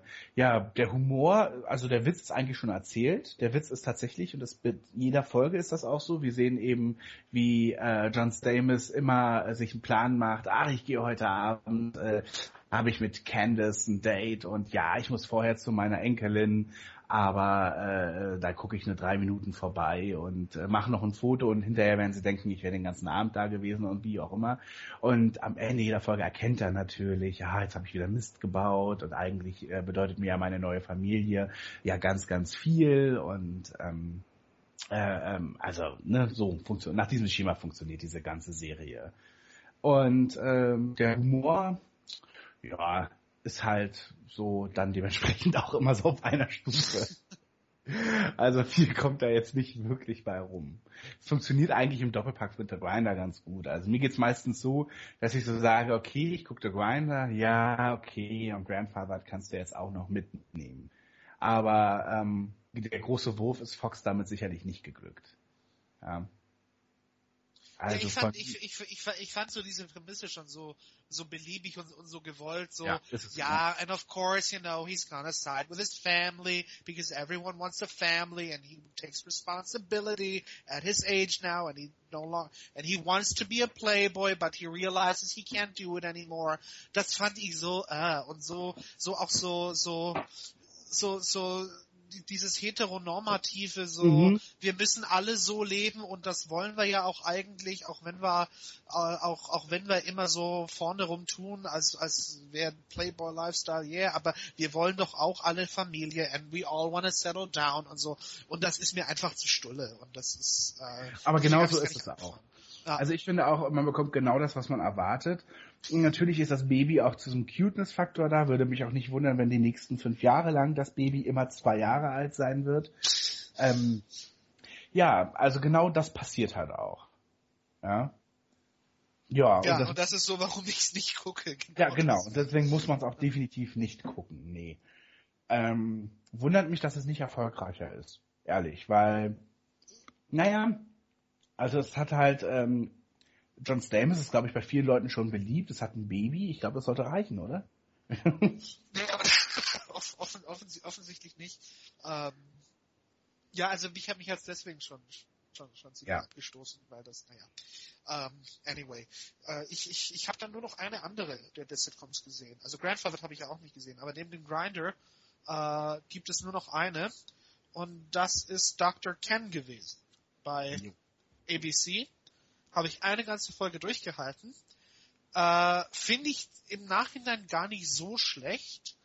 Ähm, aber letztlich auch zu beliebig und zu zu, zu seelenlos irgendwie, äh, um da großartig weiterzumachen. Also Handlung ist auch schnell erklär, äh, äh erzählt. Cam Jiang äh, spielt einen Dr. Ken Park, der ist äh, relativ erfolgreicher Proktologe, haha, Proktologe, so ist schon der erste Brüller, ähm, und hat da seine Asian American Family, eine Frau und ich glaube zwei Kinder oder lass es drei sein. Ähm, zwei, ja, siehst du, so aufmerksam habe ich es geguckt. Ähm, und äh, ja, die die Tochter ist glaube ich so ein bisschen she's growing up und die ist die, die will schon so auf auf Partys gehen oder so und und äh, äh, Ken will das aber natürlich nicht so und man versucht das einzudämmen und, und so sind dann halt die Geschichten. Ähm, also doesn't do it for me. Ja, es hat halt einen großen Pluspunkt und zwar, äh, ich finde, dass die Familiengeschichte auch gar nicht wirkt bei Dr. Ken. Ähm, allerdings ähm, die Arbeitssituation finde ich ziemlich gelungen äh, und das macht die Besetzung hier. Also ähm, tatsächlich alle um Ken, Dr. Ken, Ken Park äh, rum sind super gute Leute. Das sind witzige Charaktere. Mm, das ist nicht unbedingt gut geschrieben, aber äh, es sind Darsteller, die wirklich noch was Gutes draus machen. Ja, ich, du, du meinst Tisha Campbell Martin wahrscheinlich, ja. oder? Die, die seine Assistentin spielt, glaube ich. Die ist super, genau. Und äh, dann gibt's eben auch noch Dave Foley, äh, der seinen Chef spielt, äh, der leider viel zu kurz kommt. Äh, man, ich hoffe, das wird noch ein bisschen ausgebaut innerhalb der nächsten, der nächsten Folgen. Aber ähm, ja, der ist äh, schon, es ist ein guter Typ halt einfach, ein guter Darsteller, finde ich. Und äh, auch so drumrum, so ein naives äh, so eine, eine, eine, eine naive Schwester und äh, äh, ein etwas psychotischer ähm, Pfleger noch dabei. Und äh, ich finde, da funktioniert das als Freitagabends ABC-Sitcom schon wahnsinnig gut. Ähm, ich finde aber eben, dass die Familie da, da kommt gar nichts warum. Die Kinder sind nicht wirklich Charaktere. Also die Kinder sind halt wirklich so, wie man sich Kinder mit den, also 13 und 16 vorstellt. Da kommt nichts. Also ich finde das ja so toll, wenn das Serien schaffen, eben Kinder oder Jugendlichen richtig, eine richtige Charaktereigenschaften zu geben. Großer Pluspunkt an Blackish. Alle vier Kinder an Blackish sind richtig einzelne Charaktere. Die könnten auch einen Spin-off ertragen, tatsächlich. Und ähm, das hast du halt bei Dr. Ken null und gar nicht. Ähm, und auch seine Frau, die ist halt letztlich auch nur seine Frau und nichts anderes.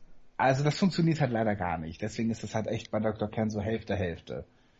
Ja, aber die Workplace-Situation finde ich schon ziemlich gelungen mittlerweile.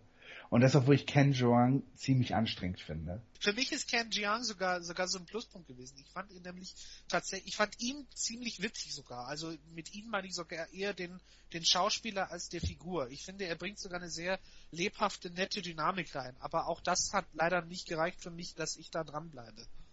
Mhm. Ja, mal gucken, wie es den Rest der amerikanischen Bevölkerung geht.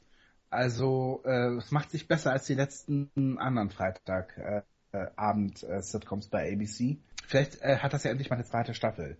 Nachdem ja Chris Teller und äh, Malibu Country immer nach einer Staffel eingestellt wurden.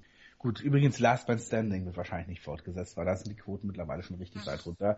Und ich glaube, wenn Last Man Standing nicht weitergeht, dann geht auch Dr. Ken nicht weiter. Aber ich meine, ich glaube, dann gibt man den Freitagabend äh, Sitcom-Block bei, äh, bei ABC eh auf, zumal ja danach eh äh, Shark Tank läuft, was ich im Audience Flow eh ein bisschen schwierig finde.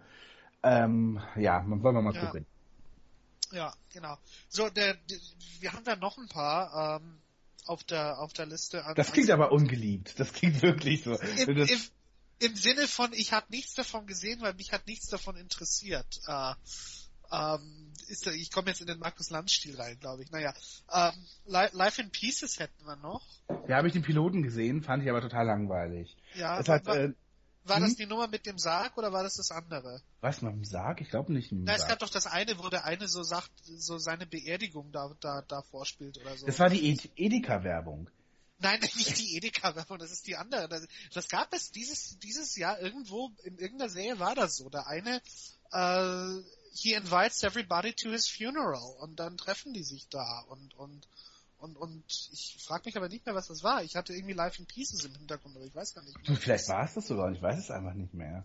Also was ich bei Live in Pieces noch weiß, ist, äh, dass es halt äh, verschiedene Familienmitglieder sind, die in einzelnen Episoden ähm, deren Geschichten in einzelnen Episoden erzählt wird. Also das, du hast nie so einen richtigen Gesamtheitsmoment da, sondern immer äh, es steht, es steht hier tatsächlich in, ich, ich habe es, ich habe es gerade bei Wikipedia, Life in Pieces. John celebrates his 70th birth birthday with a mock funeral for himself. Wahnsinn. His children participate with their families. Ja, also du hast recht, dann ist es ja doch eher die Edeka-Werbung bei Life in Pieces. Ja, richtig. Da kam, ich, kam mir gerade spontan die Idee. Ja. Gut. Aber du hast es dann auch nicht weitergeguckt, oder? Nö. Mich wundert, dass CBS daran festhält. Mich wundert, dass, dass man das im Doppelpack mit Big Bang Theory zeigt, weil ich finde, das passt überhaupt nicht zusammen und ich sehe auch bei Life in Pieces überhaupt keine Chance, dass es auch nur ansatzweise irgendwie ein Hit werden soll noch oder so. Ja. Ja, die andere, die wir dann noch haben, wird Truth Be Told. Da habe ich auch nichts gesehen von. Ja, das ist eine, was ist denn das? Also es ist eine Multicam-Sitcom, also mhm. vor, vor Publikum, ne, immerhin äh, mal wieder und es geht um zwei Nachbarn, die in einem Mietshaus nebeneinander wohnen, eine schwarze Familie und eine weiße Familie und Mensch, da geht's turbulent zu. So sehr, dass ich nach vier Minuten ausgemacht habe. ich hab's nicht mehr ausgehalten. Ich kam nicht mehr mit. Ich kam einfach nicht mehr mit. Ja, und dann gibt's noch den Reboot von Undateable. genau diesen Moment, genau diesen Moment gab es äh, letztes Jahr mit Mulaney. und da ja, habe ich Timecodes, ja. da habe ich die Timecodes geschrieben und das, da habe ich wirklich getippt. Ja, das war Dance, das war nicht Mulaney. Mulaney du hast recht, Dance. Das war Dance, ja. Du hast recht, Dance. Da haben wir, ja. glaube ich, sagen und schreiben mit 23 Sekunden drüber geredet. Ja. Was auch die Serie ausreichend beschrieben hat, fand ich, ja. Ja, das stimmt. Ich finde aber jetzt äh, habe ich bei Truth Be Told auch äh, Nagel, Kopf und so weiter. Richtig. Äh, stimmt, ja. Äh, wir haben noch, wir haben noch Undateable auf der Agenda. Ja. Das, das was man jetzt live macht und was du, glaube ich, sogar guckst, oder? Mhm. Ja, das finde ich super. Das ist halt was, was es nie nach Deutschland schaffen wird, diese Live-Ausgaben, äh, äh, weil das kann man so, das kann man so gar nicht irgendwie übersetzen oder so. Ähm, also es ist, wir haben es mit Undateable Live. Also prinzipiell ist es die dritte, dritte Staffel der Sitcom Undateable. Und die ist halt leider nicht gut. Also die ersten zwei Staffeln ich habe ein paar Folgen von Undateable gesehen und mir hat's nicht gefallen. Und äh, ja, jetzt haben wir halt, ähm, ne, die Quoten waren halt auch schlecht bei NBC und da hat man sich gedacht, na Mensch, wie könnte man dem Ganzen so ein so so Putsch geben? Und ähm, ja, da hat man sich äh, entschlossen, äh, eben Live-Ausgaben zu senden und zwar eben nicht nur zur Premiere der dritten Staffel oder so, sondern komplett die dritte Staffel. Und man macht sogar zwei Live-Aufzeichnungen, also für East Coast und für die West Coast. Und die äh, unterscheiden sich tatsächlich auch. Insofern äh, gibt es auch viele Fans mittlerweile, die beide Ausgaben gucken. Ich kann auch an der Stelle sagen, dass ich das auch durchaus mal gemacht habe. Ähm, ja, und das ist halt so, äh, dass, ach Gott, zum Inhalt kann ich, will ich gar nichts sagen. Es lief ja auch schon auf Pro 7 und ist da ja auch total gefloppt und vielleicht haben es ja ein paar mitbekommen. Aber ähm, jetzt in der dritten Staffel ist es halt äh, so, dass dieser Live-Charakter mega ausgenutzt wird. Also ähm, ich kenne das von anderen Sitcoms schon, da hat man sich bei Hot in Cleveland, bei Will und Grace hat man Live-Folgen gemacht. Aber hier ähm, ist das wirklich irre lustig. Also zum einen ähm, gibt es immer eine Band, die live spielt. Also das heißt, wir sehen, während diese Band live spielt und der Vorspann, also die, die den Vorspann Musik irgendwie einspielen, äh, wird dieser Vorspann mit dem Publikum live gemacht, immer neu.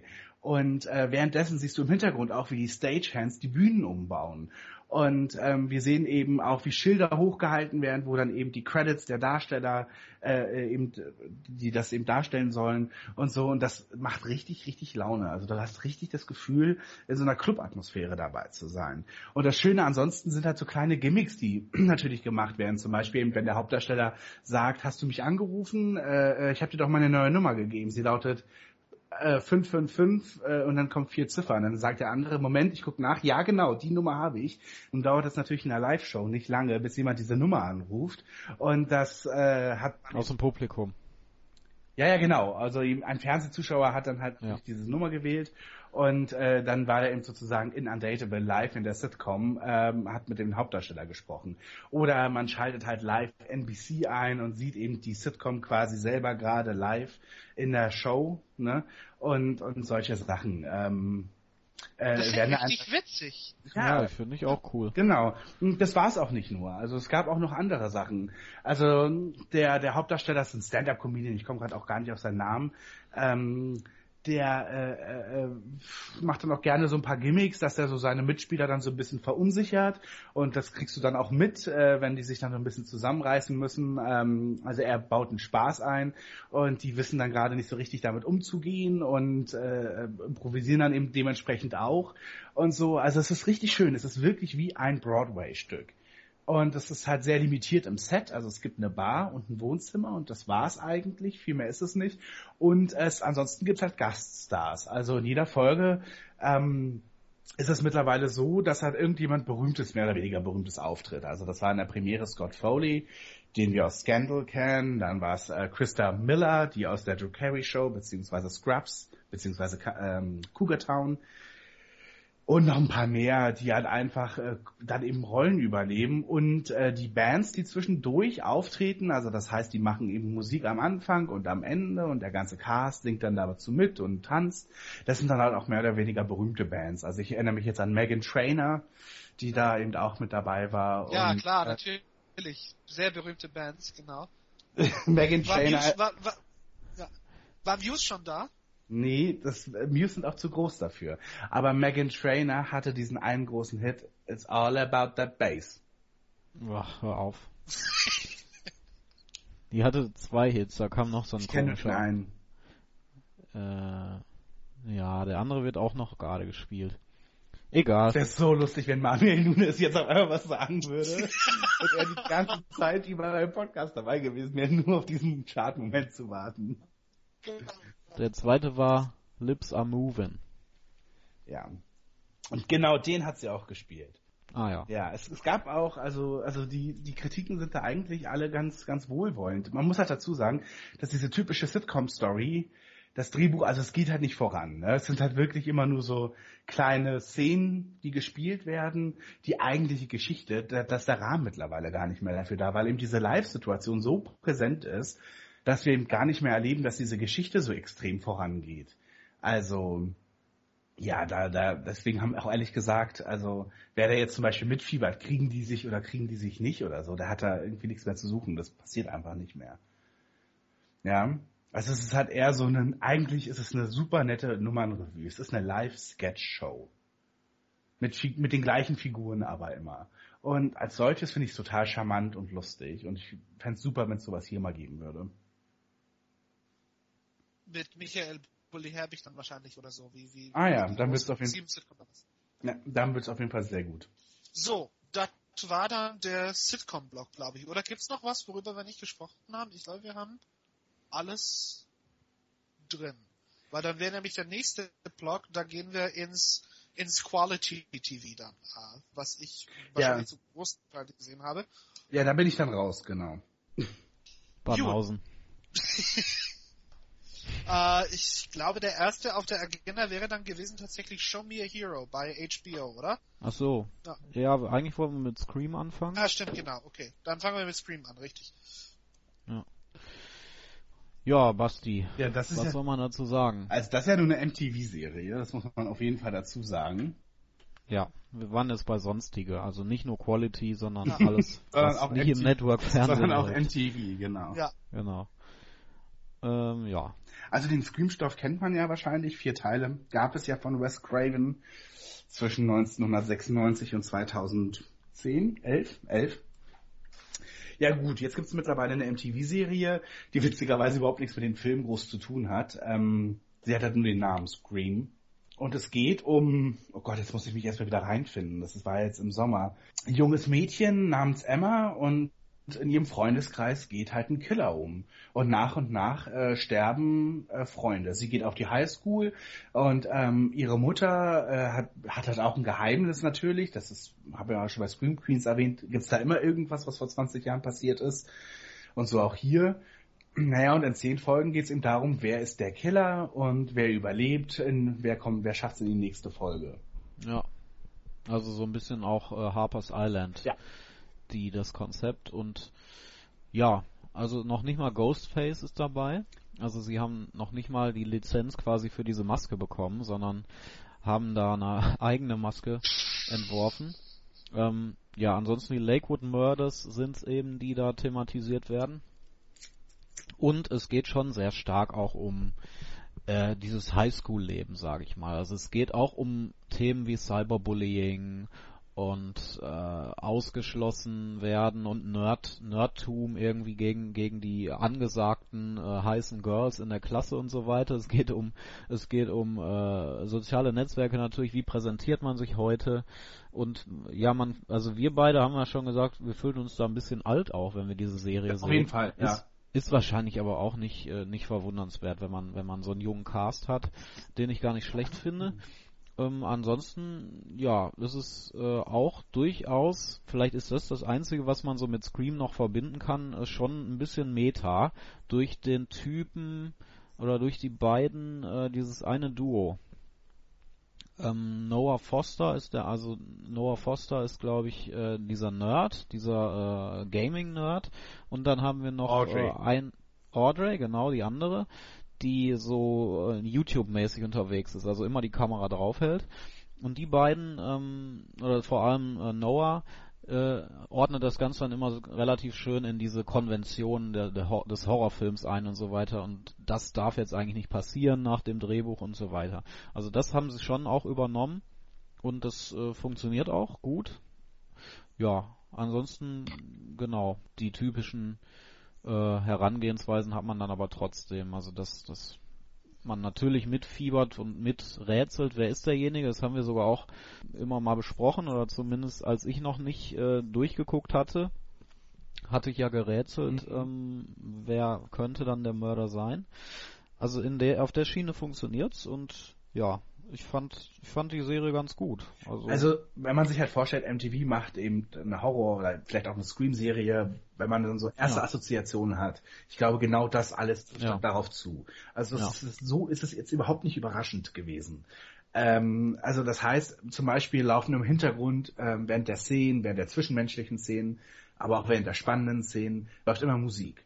Und nun steht auch, wie es bei MTV natürlich ist, immer unten drunter, was wir da gerade hören. Und wer der Interpret ist und so weiter. Also das heißt, ähm, Das hatte ich aber nicht. Also ich habe es auf Netflix geguckt und da war das nicht. ah ja, okay. Also MTV hat das dann selber die, den Soundtrack über ähm, über die äh, über den eigenen Streamingdienst äh, angeboten und dann natürlich immer gleich Ah. beworben. Ah ja. Okay, ich hätte eigentlich ja. gedacht, dass das, weil das eine MTV-Serie eben ist und die Musik eben auch, äh, dachte ich eben, ja, ich dachte, das wäre sogar äh, übergreifend, anbieterübergreifend so. Naja, okay. Ähm, äh, und ansonsten äh, findet natürlich ganz viel am Handy statt. Also diese ganzen Girls äh, hängen alle am, am, an ihrem Handy und ähm, wenn wir uns an den ersten Scream-Teil erinnern, ähm, Casey, äh, Drew Barrymore, äh, die ja den Anruf vom, von ihrem Mörder dann erhält äh, und, und da so die Spielchen mit ihr gespielt werden. Das Ganze passiert eben in Scream, der MTV-Serie, über WhatsApp oder über irgendeinem anderen Messenger. Ähm, ja, gut, darauf muss man sich, sage ich mal, ein bisschen einlassen. Aber ansonsten ist es eine ziemlich solide Horrorserie. Leider, wie ich finde, äh, mit einem sehr schlechten Finale. Also mir hat das zum Schluss dann die letzte Folge dann nicht mehr so gefallen. Beziehungsweise ist halt die Sache, äh, es wird eine zweite Staffel geben ähm, und deswegen endet auch die erste Staffel mit einem Cliffhanger. Also wir, so viel kann man ja an der Stelle schon sagen, ähm, wir kennen halt nur die halbe Wahrheit. Und ansonsten wird der Rest so angeteased. Ähm, ja, die Maske fällt, also es ist jetzt nicht so, dass wir da irgendwie am Ende, dass das so ein, so ein hohles Ding ist, dass man sich denkt, na toll, jetzt bin ich genauso schlau wie vorher. Aber ansonsten äh, gibt es natürlich trotzdem ewig viele Fragen, die dahinter sich noch verbergen. Und das ist natürlich dann der Teaser für die zweite Staffel. Und nun ist es auch so, dass in der zweiten Staffel ähm, die Figuren ja wiederkehren werden. Es ist ja nicht so wie bei Scream Queens oder American Horror Story, dass wir eine neue Geschichte haben. Die Geschichte wird weitererzählt. Und demnach, ähm, ja, sterben natürlich nicht alle Hauptfiguren. Es sterben natürlich einige, aber eben nicht die Hauptfiguren und nicht alle Hauptfiguren vor allem. Ja. Und demnach fand ich es halt ehrlich gesagt ein bisschen blutarm.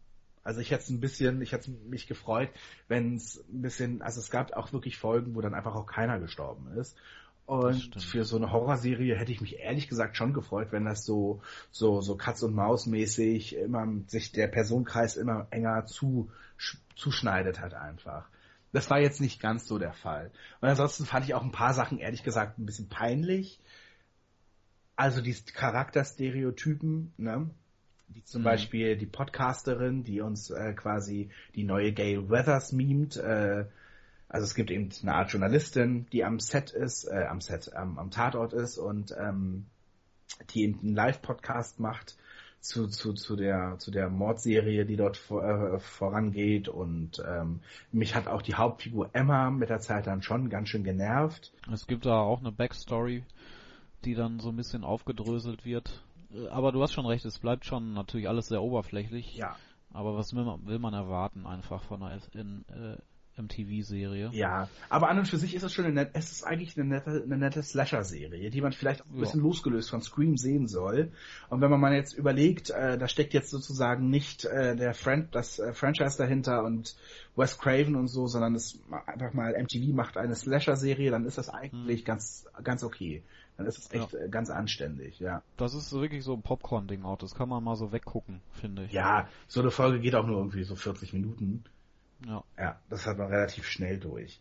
Wobei eine sehr heftige Szene gab es ja schon, ne? Eine äh, so Mitte der Staffel ungefähr. Also man macht, man konnte es machen. Das war jetzt hat, hat jetzt nichts irgendwie mit einer Altersbeschränkung oder so zu tun gehabt. Man hat das nur sehr dosiert eingesetzt. Genau. Vielleicht einfach um den den Kreis der potenziellen Mörder dann doch relativ hoch zu halten. Da hat er übrigens aber- auch eine Figur getroffen, die ja durchaus von Bedeutung war. Also es war jetzt Ja, nicht genau, nur, genau. genau, es ist Ja. jetzt nicht nur so, dass wir in, in der Serie, dass da irgendwie der Hausmeister oder äh, die Cafete Cafeteria Lady irgendwie jetzt dran, dran glauben muss, sondern da war das schon so ein bisschen durchaus so, okay, mit dem oder mit der hätte ich jetzt nicht gerechnet. Ja, und die Serie spielt auch nicht schlecht damit, eben äh, so die potenziellen Mörder so ins Blickfeld zu rücken. Also ich hatte lange Zeit jemand anderen als als Killer im Blick, als der, der es tatsächlich war. So erst ab der Ende der achten, neunten Folge, so da, da, da wusste ich ungefähr, oder habe ich mir gedacht, ja, schon, aber wer das dann war. Also das war halt noch, übrigens anders als bei Harper's Island, aber die Geschichte habe ich ja schon äh, oft erzählt. Ja. Aber ja. da muss ich noch mal kurz sagen, ähm, du hast gesagt, äh, dass es, äh, du hattest jemand anderen im Blickfeld als der, der es letztlich war. Wir wissen ja nicht so richtig, in welchem Umfang die eigentliche Auflösung sozusagen agiert hat. Mhm. Es bleiben ja. Okay, aber das konnte man ja nun nicht wirklich nicht vorhersehen. Das Einzige, was man sich ja fragen konnte, war, wer, wer steckt unter der Maske. Alles ja, andere, was dann so wissen, danach wir wissen nicht, wird. Ob die, das Gesicht unter der Maske, äh, das, äh, ob das tatsächlich verantwortlich ist für alle Morde.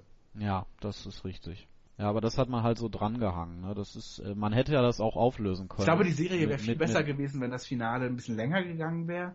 Ja. Und äh, das war sehr, sehr plötzlich und schnell, fand ich. Und äh, also dadurch auch ein bisschen unglaubwürdig. Äh, und ähm, ähm, es war halt einfach nicht final.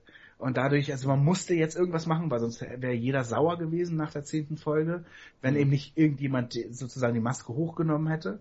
Also ja. diesen Moment wird es ja geben, aber ähm, das ist halt nur ein Platzhalter. Da bin ich überzeugt von. Das ist nur ja. ein Platzhalter und da steckt natürlich was ganz anderes hinter. Und das werden wir jetzt erst in der zweiten Staffel, die ja. voraussichtlich auch die letzte sein wird, äh, sehen, denn äh, im Laufe der ersten Staffel, als Scream schon verlängert wurde, sind die Quoten doch ziemlich abge abgesackt. Also es war letztlich gar nicht mehr so ein großer Hit am Ende. Und eventuell ärgert mich ja, dass man ja, das verlängert Quoten. Ja, an den Quoten würde ich es auch äh, gar nicht so stark festmachen, weil weil das ja ein sehr starkes Franchise ist, Scream. Ich bin mir sicher, dass es extrem gut verkauft wurde in, ins Ausland. Sieht man auch daran, dass es direkt bei Netflix hier in Deutschland online war. Äh, von daher, ja, wird man sehen. Also äh, ich freue mich auf die zweite Staffel. Mhm. Ich finde, man sollte sich auch nicht davon abschrecken lassen, dass es kein äh, definitives Ende oder so gibt. Und ähm, ja, das wird im, im äh, nächsten September dann wahrscheinlich oder Oktober, ne? Das kam zu Halloween raus. Im Sommer, es liegt im Sommer. Ach so, im Sommer mhm. schon. Okay. Na, dann dann war es doch mit einer kurzen Verspätung erst hier in Deutschland bei Netflix. Äh, ja, ich freue mich drauf. Dann ähm, American Horror Story könnte man direkt anschließen, kurz was zu sagen. Die fünfte Staffel äh, Hotel. Hattest du noch nicht gesehen oder die erste Folge? Äh, nee, ich, ich habe noch gar nichts gesehen. Ich hab, bin auf dem Stand der vierten noch und das ja, ist ja was her. Ich wie Julian, weil ich American Horror Story immer im, im, im Paket gucke, wenn die Staffel durch ist. Also dann im Januar für mich. Diesmal das Motto Hotel. Ähm, wir gehen nach LA und äh, gehen in ein altmodisches Hotel, das nennt sich Hotel Cortez. Ja, das äh, da regiert quasi eine Countess, äh, gespielt von Lady Gaga, das ist ja auch so ein bisschen der Aufhänger, was die Schlagzeilen gemacht hat. Äh, extravagante, ähm, ja, eine extravagante Erscheinung, perfekter Kontrast zu dem, äh, zu dem, zu den dunklen Hallen, zu diesen riesigen Räumen, die sehr stark an äh, die ganze visuelle äh, Inszenierung erinnert stark an ähm, hier Misery. Nee, nicht Misery. Shining. Wie hieß es? Shining, genau. Ja. Von Stephen King und es ist sehr viel blutiger und sehr viel perverser als die letzten Staffeln. Also das muss man schon sagen, das äh, wurde auch so rezipiert, dass es äh, nochmal eine Schippe drauflegt quasi. Und ähm, ja, teilweise, ich glaube, da gab es sogar auch ähm, mehrere Verbände wieder in den USA, die das versucht haben zu verhindern, die Ausstrahlung oder so. Und äh, ja, man bekommt wieder das, was, was man sonst bei, bei, bei American Horror Story auch bekommt. Ähm, sehr viele kranke Charaktere. Äh, man bekommt wieder Kathy Bates, man bekommt äh, Sarah Paulson, Evan Peters, die sind alle wieder dabei. Ja, und wenn man sich zutraut, äh, dass, dass es noch äh, blutiger wird, noch verstörender, dann sollte man das gucken. Aber ja, man sei vorgewarnt.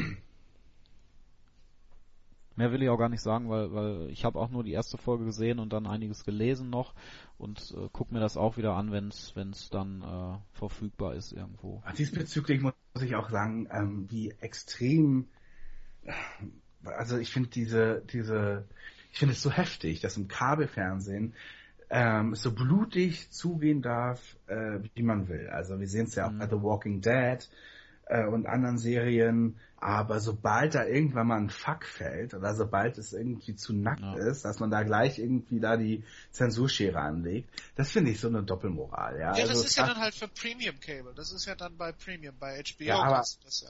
Ja, aber es ist doch so dämlich, ey, ganz ehrlich. Da sind, ist eine Se- Serie eindeutig für erwachsene Menschen. Und die ist halt so brutal. Äh, ähm, ich würde auch gleich gerne noch eine andere Serie ansprechen, die ähnlich brutal ist. Ähm, und, und, und dann aber darf nicht mal ordentlich geflucht werden. Das finde ich so dämlich. Halt Ja, das hat juristische Gründe. Das hat juristische Gründe in Amerika. Das liegt an ja, aber ist mir als Zuschauer egal, ne?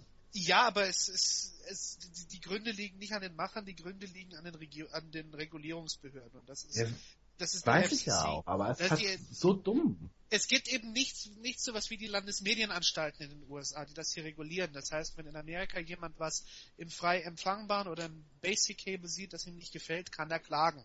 Und darauf wollen die sich natürlich nicht einlassen. Das, Ja, ist, man- das liegt an den, an den juristischen Konstruktionen diesbezüglich. Ja, aber wenn du halt mal überlegst, dass da irgendwie echt Köpfe abgesägt werden und Stümpfe irgendwie zu sehen sind und whatever.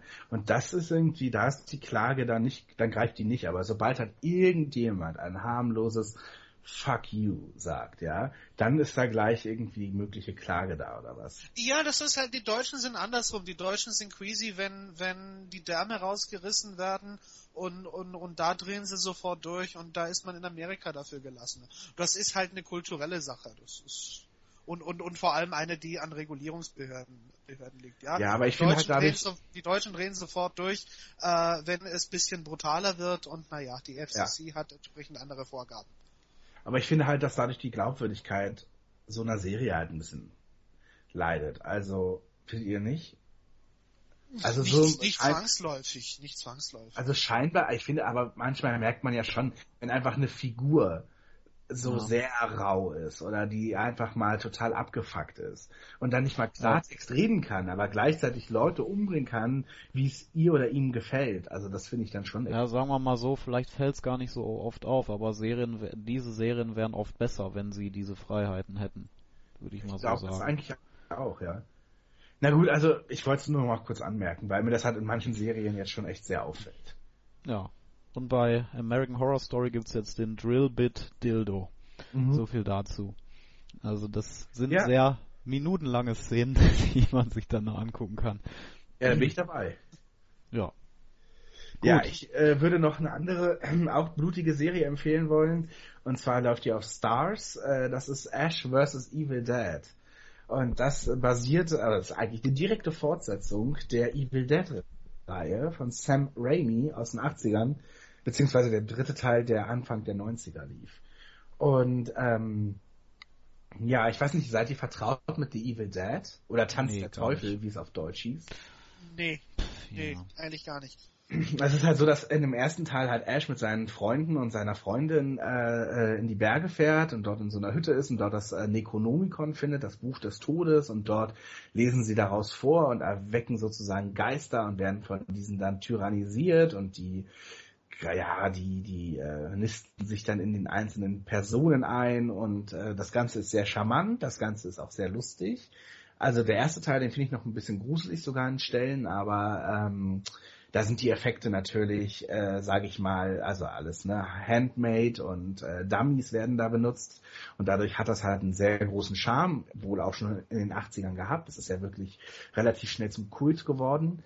Ähm, ja, und das Ganze lief halt über drei Teile, bis halt 1992 oder 93 ähm, Army of Darkness kam. Das war der, der dritte Teil, was letztlich eigentlich fast nur noch eine Horror-Comedy-Geschichte war. Und jetzt eben nach all der langen Zeit haben wir eine Serie, die äh, sich wieder um Ash dreht. Ash wird gespielt von Bruce Campbell und er ist mittlerweile ja so ein runtergerockter Playboy, der im Trailer wohnt und äh, der hat seine Hand verloren und äh, im Rausch mit einer Prostituierten ähm, äh, im Trailer sieht sie eben dieses Buch, was er ihm behalten hat und sagt, was ist das denn? Und im Drogenrausch liest er erneut äh, quasi die fatalen Zeilen und dadurch werden die Geister erneut erweckt.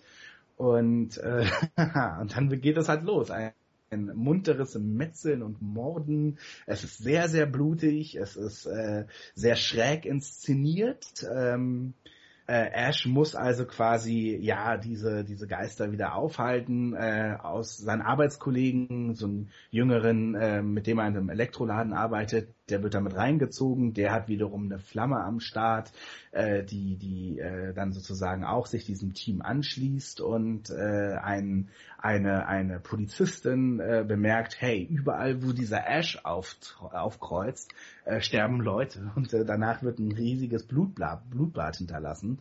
Ähm, und die ist dem sozusagen auf den Fersen. Ähm, ja, das ist halt eine ziemlich abgedrehte Horror, Horror, will ich gar nicht sagen, Splatter-Comedy. Ähm, ja, ich finde das mega lustig und es macht total viel Spaß. Es ist äh, in gewisser Weise abgedreht, welche neuen Figuren man kennenlernt. Also pro Folge wird irgendjemand anderes von einem Geist besessen und dreht dadurch hin völlig frei und äh, verwandelt sich in irgendeiner lustigen, in irgendeine lustige Kreatur sozusagen. Ähm, und äh, ja, es ist sicherlich auch eine gehörige Portion Bad Taste dabei. Aber ähm, mir macht das großen Spaß und das Tolle war halt an der ersten Folge, dass es halt sehr, sehr schnell wieder das, das, das Feeling der, des Originalfilms hat, also aus den 80ern, des Evil Deads. Also ich habe echt eine Gänsehaut bekommen, weil ich diese Filme halt schon sehr, sehr mag und ähm, seit meiner Jugend gerne gesehen habe und äh, einfach zu sehen, dass es weitergeht, dass sozusagen ähm, das Böse weiter durch die Wälder schleicht und äh, neu wieder sozusagen erweckt, erwacht. Ähm, das hat mir großen Spaß bereitet und ich bin gerade eben mitten in der ersten Staffel und ähm, ja, es hat so, was ich auch so sympathisch finde, ist, es hat so den leichten Hauch von Richard Lehman, die Serie. Also wer die Bücher von Lehman kennt und weiß, wie es dort zugeht, wie blutig es dort teilweise zugeht und wie wie abgedreht, wie unlogisch, aber auch lustig es manchmal ist und auch wie ähm, sexualisiert vieles ist, der kann da glaube ich echt seinen Spaß an Ash vs. Evil Dead finden. Also ähm, ja, wer auf was abgedrehtes Lust hat, dem würde ich das schon empfehlen. Gruselig ist es überhaupt nicht, aber es ist halt sehr sehr blutig. Ja, vielleicht nach American Horror Story. Vielleicht, ja. ja. Ja, sehr, sehr lustig. Da haben wir noch ein paar andere Sachen, oder? Die lustig sind, äh, die, die wir uns teilweise angeschaut haben. Master ich, of None zum Beispiel, glaube ich. Master oder? of None, richtig. Ja, sollen wir dazu kommen? Da hatte ich jetzt eigentlich gedacht, ja. War jetzt so. Okay. War jetzt mein Anliegen. Mhm. Ach, ganz großartige Serie. Also ist so aus dem Nichts gekommen für mich ähm, und für eigentlich ganz viele andere auch. Zumindest sind die Reviews unfassbar gut. Äh, es wird bei Metacritic im Moment äh, mit 91 Prozent weit vor allen anderen Serien als bester Neustart in, in diesen Monaten gefeiert. Äh, IMDb 8,6, nur um mal so ein paar Zahlen zu nennen. Ähm, es ist eine, ähm, eine Creator-Comedy-Serie, also eine von diesen typischen Self-Aware Comedies, wie zum Beispiel Louis, was wir ja schon ausführlich mal besprochen haben bei uns in einem der letzten Podcasts oder von mir aus auch sowas wie Girls. Das könnte alles in einem Serienkosmos spielen und da gehört jetzt äh, Masters of None für mich auch rein. Es ist, äh, ich, ich vergleiche es auch ganz gerne direkt mal mit Louis, weil es ist ähm, eine Generation tiefer. Also unsere Generation, die so um die 30 sind, 25 bis 30-Jährigen, von mir aus auch ein paar Jahre älter, aber eben die Generation unter Louis. Louis ist ja Anfang 40 und äh, hat dementsprechend auch andere Probleme und andere Themen, die er anspricht. Master of None spricht eben meine Themen an, die äh, der Generation Y. Und ähm, ja, genau das macht er perfekt. Also es geht um die First World Problems, es geht darum, wo kriege ich jetzt die besten Tacos her? Und ich google das aber erstmal eine Viertelstunde lang, um mir den besten Tacoladen rauszusuchen in der Stadt. Und es geht darum, ähm, natürlich wie Beziehungen laufen, das ist so ein bisschen der rote Faden in, in der in der ganzen Serie, also die Beziehung in der großen Stadt, in New York spielt das Ganze. Das ist eben ein ein Love Interest hat hat äh, Dev gespielt von Aziz Ansari oder Ansari, wie wird er ausgesprochen, weiß ich gar nicht. Ansari, Auf jeden Fall Ansari. Ansari. Ja, ein äh, relativ bekannter Comedian in den USA, der eben sich selber spielt, heißt da aber Dev in der Serie. Äh, und ähm, ja, um, um, um viele Themen geht. Es geht sehr stark auch zum Beispiel um, äh, es ist so ein Stilmittel oder, oder ein, ein Symbol, was äh, sich wiederholt, findet in der gesamten Serie um Essen, um gutes Essen. Also äh, Dev ist ein riesiger Fan von Pasta, wie er das sagt. Also wir würden hier wahrscheinlich, ja, die Leute, die, die ähm, darauf Wert legen hier in Deutschland, sagen wahrscheinlich auch Pasta, aber es sind ja einfach nur Nudeln die wir hier essen eigentlich. Aber äh, um solche solche Unterschiede geht's. Also er kauft sich dann Pasta Maker und dann äh, ja und der zweite große Punkt, worum es geht, also neben diesen alltäglichen Themen, die wir alle haben, ist ein Thema, was mich jetzt nicht betrifft. Ich kann mich eben nicht in diese Lage hineinversetzen. Es geht auch um Rassismus, weil er eben indischer äh, Abstammung ist und äh, das Thema kommt immer wieder auf. Da gibt es auch ganze Folgen äh, zu diesem Thema, um zum Beispiel Rassismus in, in, äh, in Serien und Filmen, also gegenüber sein, seiner, seiner indischen Herkunft und äh, wie Rassismus heute zu, noch eine Rolle spielt im, im Fernsehen. Er machte auch so äh, so Konzepte auf oder Konventionen, wonach es eben immer nur einen Schwulen, einen Inder in, in so normalen Network-Serien geben darf und nie zwei als es darum geht, dass er eine Sitcom äh, machen will, in der mal eben nur indische äh, Leute eine Rolle spielen. Vor allen Dingen indische, Wobei das heute. Vor allen Dingen bitte? indische Leute ohne Akzent. Genau, ohne Ja. Akzent. Also das ist halt auch wieder, natürlich geht's um Klischees.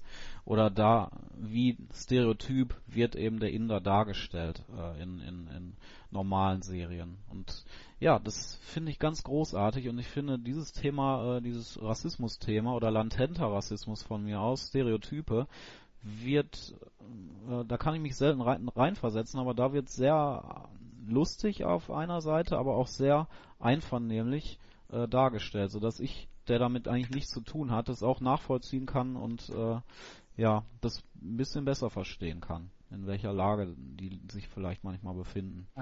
Ja, Also du hast ja die Folge Indians on TV angespielt. Äh, äh, Mhm. Darauf ähm, ziehst du ja ab. Ja, die habe ich jetzt zuletzt auch gesehen und die war tatsächlich sehr, sehr stark, weil was an Master of None, was ich sehr interessant finde, ist in dem Fall, die Folge begann mit einem Art Essay oder Video-Essay. Also es ist echt, äh, es ist jetzt gar nicht so, dass du jetzt eine Folge beginnst und du siehst deine typischen Figuren in einer neuen Konstellation und so. Du weißt halt auch einfach nicht, was dich jetzt als nächstes erwartet. Also wie wird eine Geschichte erzählt? In dem Fall beginnt die Folge einfach nur mit einem dreiminütigen Zusammenschnitt über indische Figuren im Fernsehen. Und die sind einfach nur wahllos, äh, nicht wahllos, aber ähm, also die sind einfach nur aneinander geschnitten. Da siehst du dann halt ähm, den, die, die, die Hauptfigur aus Nummer 5 lebt, äh, du siehst ähm, ähm, Apu aus den Simpsons und äh, viele, viele andere Figuren und das finde ich ja total beachtlich. Also, dass du so ein Video-Essay erstmal am Anfang einer Folge legst. Und dann beginnt so ein Einstieg, der eigentlich auch ein Kurzfilm sein könnte. Und dann beginnt der Vorspann, der aussieht wie ein Abspann. Also schräger und mehr gegen den Strich geht es eigentlich gar nicht. Äh, hingegen, dagegen ist ja wirklich Girls, äh, was ja auch schon ein bisschen offbeat ist. Dagegen ist Girls ja wirklich eine kleine Soap.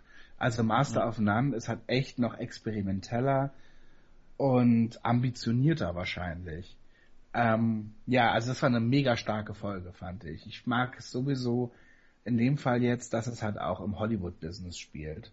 Weil mich das halt einfach Ja. so prinzipiell interessiert. Ja. Und es hat auch oft Momente, weil du das also gerne magst, äh, die, die man auch bei King of Queens findet. Also dieses Zeitraffer, wo dann eine schöne, eine lustige Musik drüber Mhm. gelegt wird. Und dann wird so in Zeitraffer-Momenten irgendwie gezeigt, wie er eben gerade die Pasta macht. Und sie die selber irgendwie herstellt. Also da gibt's ganz viele Momente von. Ähm, ja, Ich glaube, was- es geht. Mhm. Ja? Ich wollte nur sagen, ich glaube, was auch in der Serie ein bisschen eine Rolle spielt, äh, ist halt auch so das Leben einer Einwandererfamilie, oder? Mhm, auf jeden Fall. Also ja, also sein echter Vater spielt ja mit. Mhm. der dann auch tatsächlich diesen typischen indischen Akzent hat, der dann nicht gespielt ist, ne, der authentisch ist und der auch wunderbar, äh, wunderbares Comedy-Timing übrigens beweist, finde ich. Also Mhm. der, der sehr schön Ich fand ja seine Mutter am lustigsten. auch. Also ja. weil am Essenstisch, er will so, Ja. er will so, er will so was das Positive rausholen einfach, Dev und will und will so. But when you came to America, um, äh, weren't you just äh, irgendwie, war das nicht der beste Moment deines Lebens? No, Ja. I was scared. I didn't talk to anybody. I didn't even, ähm, I didn't äh, even go, äh, go to the telephone. Ja. I was lost. I didn't know what to do. Your father was working all the time und so weiter. Und am ersten Arbeitstag, wann gehen wir denn zum Steakhouse heute Abend? fragt er den Arbeitgeber, Ja. weil das in Indien anscheinend eine Tradition ist. Aber die Mutter, Ähm. ich fand die Mutter so lustig. Weil die Ja. so trocken und, Ja. und, und, und, und, und monoton und reglos gesprochen hat, dass es mega lustig war. Da kommen noch ganz tolle Szenen. Du hast ja noch nicht alles Nee, gesehen wahrscheinlich, ne? Ja. Und ähm, wo du es gerade noch ansprichst, was ich sehr toll finde, auch mal so als Alternative zu Louis, ich feiere Louis auch, aber es ist nun mal schon sehr depressiv und ja, immer, ja, davon lebt Louis natürlich auch, von diesem Runtermachen und so weiter. Und äh, äh, Ansari ist das Gegenteil.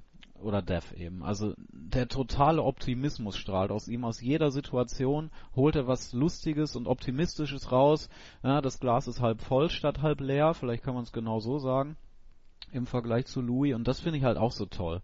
Das ist so so so atmosphärisch ist es genau das Gegenteil eigentlich, aber auf die andere auf der anderen Art eben sehr sehr vergleichbar mit Louis im Hinblick eben auf auf äh, auf die Überraschungen, die kommen. Man weiß Genau. nie genau, wie wird die Geschichte Also erzählt die und so Figur, weiter. die Figur ist eine komplett andere, aber die Art, wie es erzählt wird, ist relativ ähnlich, ja.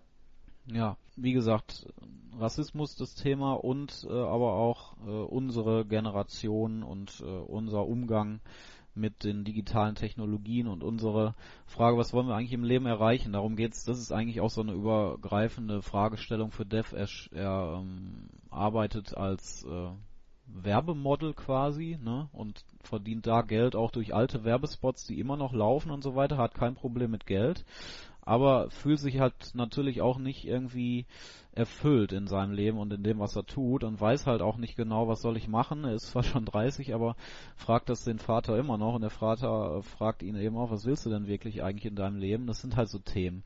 Und ja, dieses typische Phänomen Fear of Missing Out. Also wenn wir was machen, dann haben wir aber tausend Optionen verpasst, was anderes zu machen. Diese, diese, ähm, diese Bürde der vielen Optionen, die wir eben haben in, in unser in unserem Leben, das ist auch ein äh, Thema, was, was sich durchzieht durch diese ganze Serie. Also ganz tolle Serie. Ähm, wie gesagt, ein totaler Überraschungshit und ja, kann ich nur jedem empfehlen.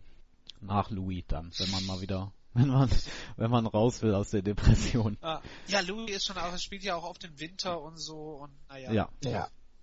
Ja, ich bin bei Master of None noch ein bisschen verhaltener, was aber daran liegt, dass ich erst die erste Hälfte der ersten Staffel gesehen habe.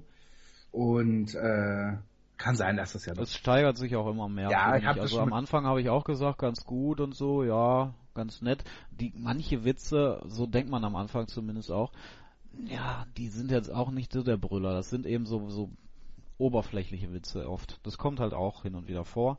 Aber ich habe es tatsächlich bestimmt jetzt schon viermal durchgeguckt. Also es ist echt unglaublich. Ja, schau es einmal an und dann lass Ja. es mal auf dich wirken. Ja, werde ich machen.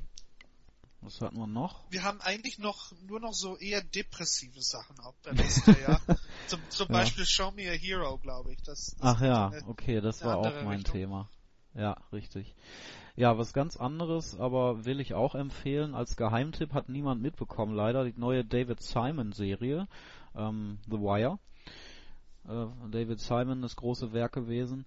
Lief auch bei HBO.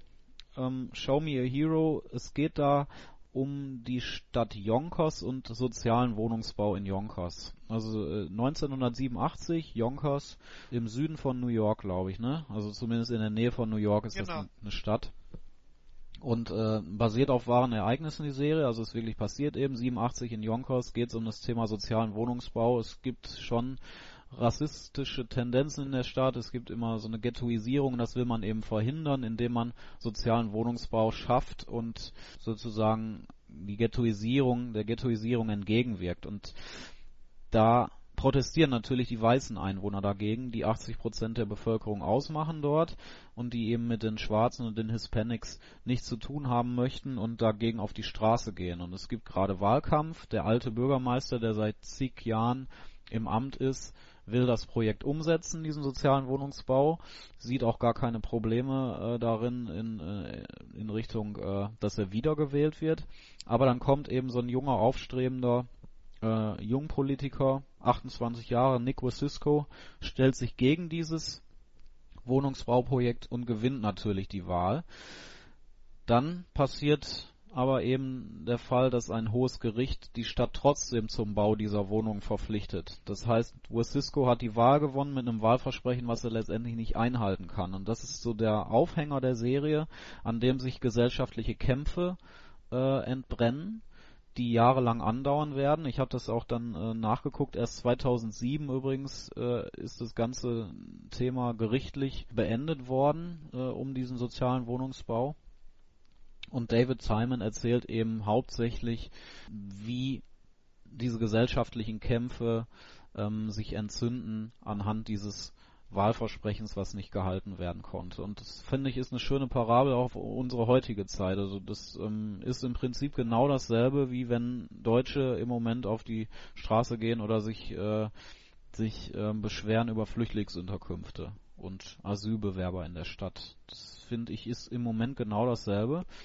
Und ähm, ja, dieser Fremdenhass, der wird da sehr, sehr authentisch und sehr bedrohlich äh, dargestellt. Also es, es hat absolute bedrohliche Atmosphäre, finde ich, die Simon da sehr schön rüberbringt. Er erzählt sehr empathisch anhand äh, der verschiedenen Parteien. Also er zeigt sowohl wieder eine weiße Familie wie auch eine schwarze wie Hispanics. Der Titel sagt auch viel aus. Show Me a Hero spielt auf äh, Fitzgerald an der mal gesagt hat, zeig mir einen Helden und ich schreibe dir eine Tragödie.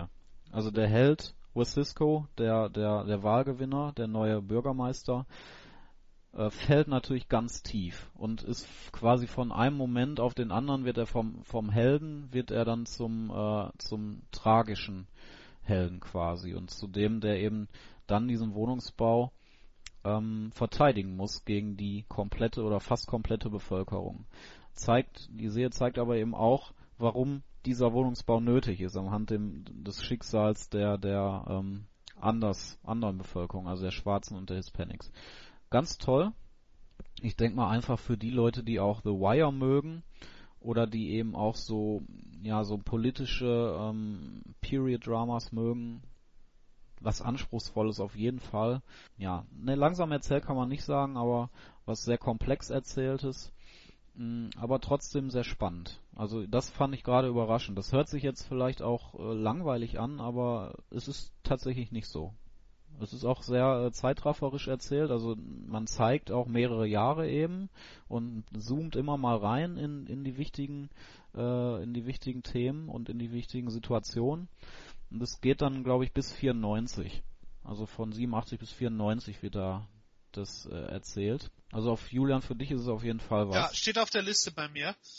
Ja, wenn, genau. Und, und danach am besten gleich Master of None gucken, damit es nicht zu depressiv ist. Oder alternierend. Richtig, genau. Also ja. eine Folge davon, eine ja, davon. Ja, das ist auch eine gute Idee.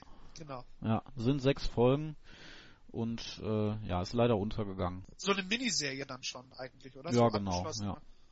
ja, richtig. Mit ähm, übrigens mit Oscar Isaac als äh, als junger Bürgermeister und der äh, Alte, der geschlagen wird, äh, wird gespielt von Jim Belushi. Oh, das ist auch gut. Ja. Winona Ryder ist noch dabei, die sieht man auch mal wieder. Ja. Gut. Apropos Hero. Mhm. Na, wer kommt drauf? Jessica Jones. Vielleicht. okay. Ja. Dann macht mal weiter da. Ich habe jetzt genug erzählt erstmal. Ja. Eine Marvel-Serie die wir jetzt auf Netflix äh, sehen können. Und ich habe bisher den Piloten gesehen. Und, ich noch äh, nichts. Noch ach, ihr habt, du hast, schade, ich dachte jetzt ja. übernimmt Julian. Nein, leider hm. Gut, ähm, ja, Jessica Jones ist, ähm, oh Gott, kennen wir die Stadt? Sieht nach Chicago aus, aber ich weiß nicht, ob es stimmt. Jessica Jones ist auf jeden Fall eine junge Frau, ähm, die äh, äh, Detektivin ist, Private Investigator ist und sie arbeitet einerseits für eine Anwaltskanzlei, wird dort sozusagen freiberuflich engagiert, um, um Dinge eben aufzuspüren und, und, und dahinter zu kommen. Und äh, ja, sie äh, macht das halt so nebenbei, hat man den Eindruck, denn viel mehr, so lernen wir sie zumindest kennen, äh, ja, schläft sie lange aus und äh, wir sehen die Whiskypullen neben, neben ihrem Bett. Sie wohnt ziemlich abgeranzt und sowieso ist sie relativ abgerockt. Ähm, sie hat dann auch gleich mit dem Typen einen One-Night-Stand. Also eigentlich äh, merken wir, äh, so ist so der Job, den sie nebenbei macht, so eher die Last, als dass sie das wirklich ausfüllt. Aber sie wird dann äh, am Anfang der Serie von einem von einem Elternpaar aufgesucht. Man hätte ihr den Tipp gegeben, äh, sich an sie zu wenden, denn ähm, die Tochter sei verschwunden. Und äh, man denkt, sie ist vielleicht in einer Sekte oder so, denn äh, sie meldet sich ab und zu per Telefon, man kriegt aber nichts von ihr raus.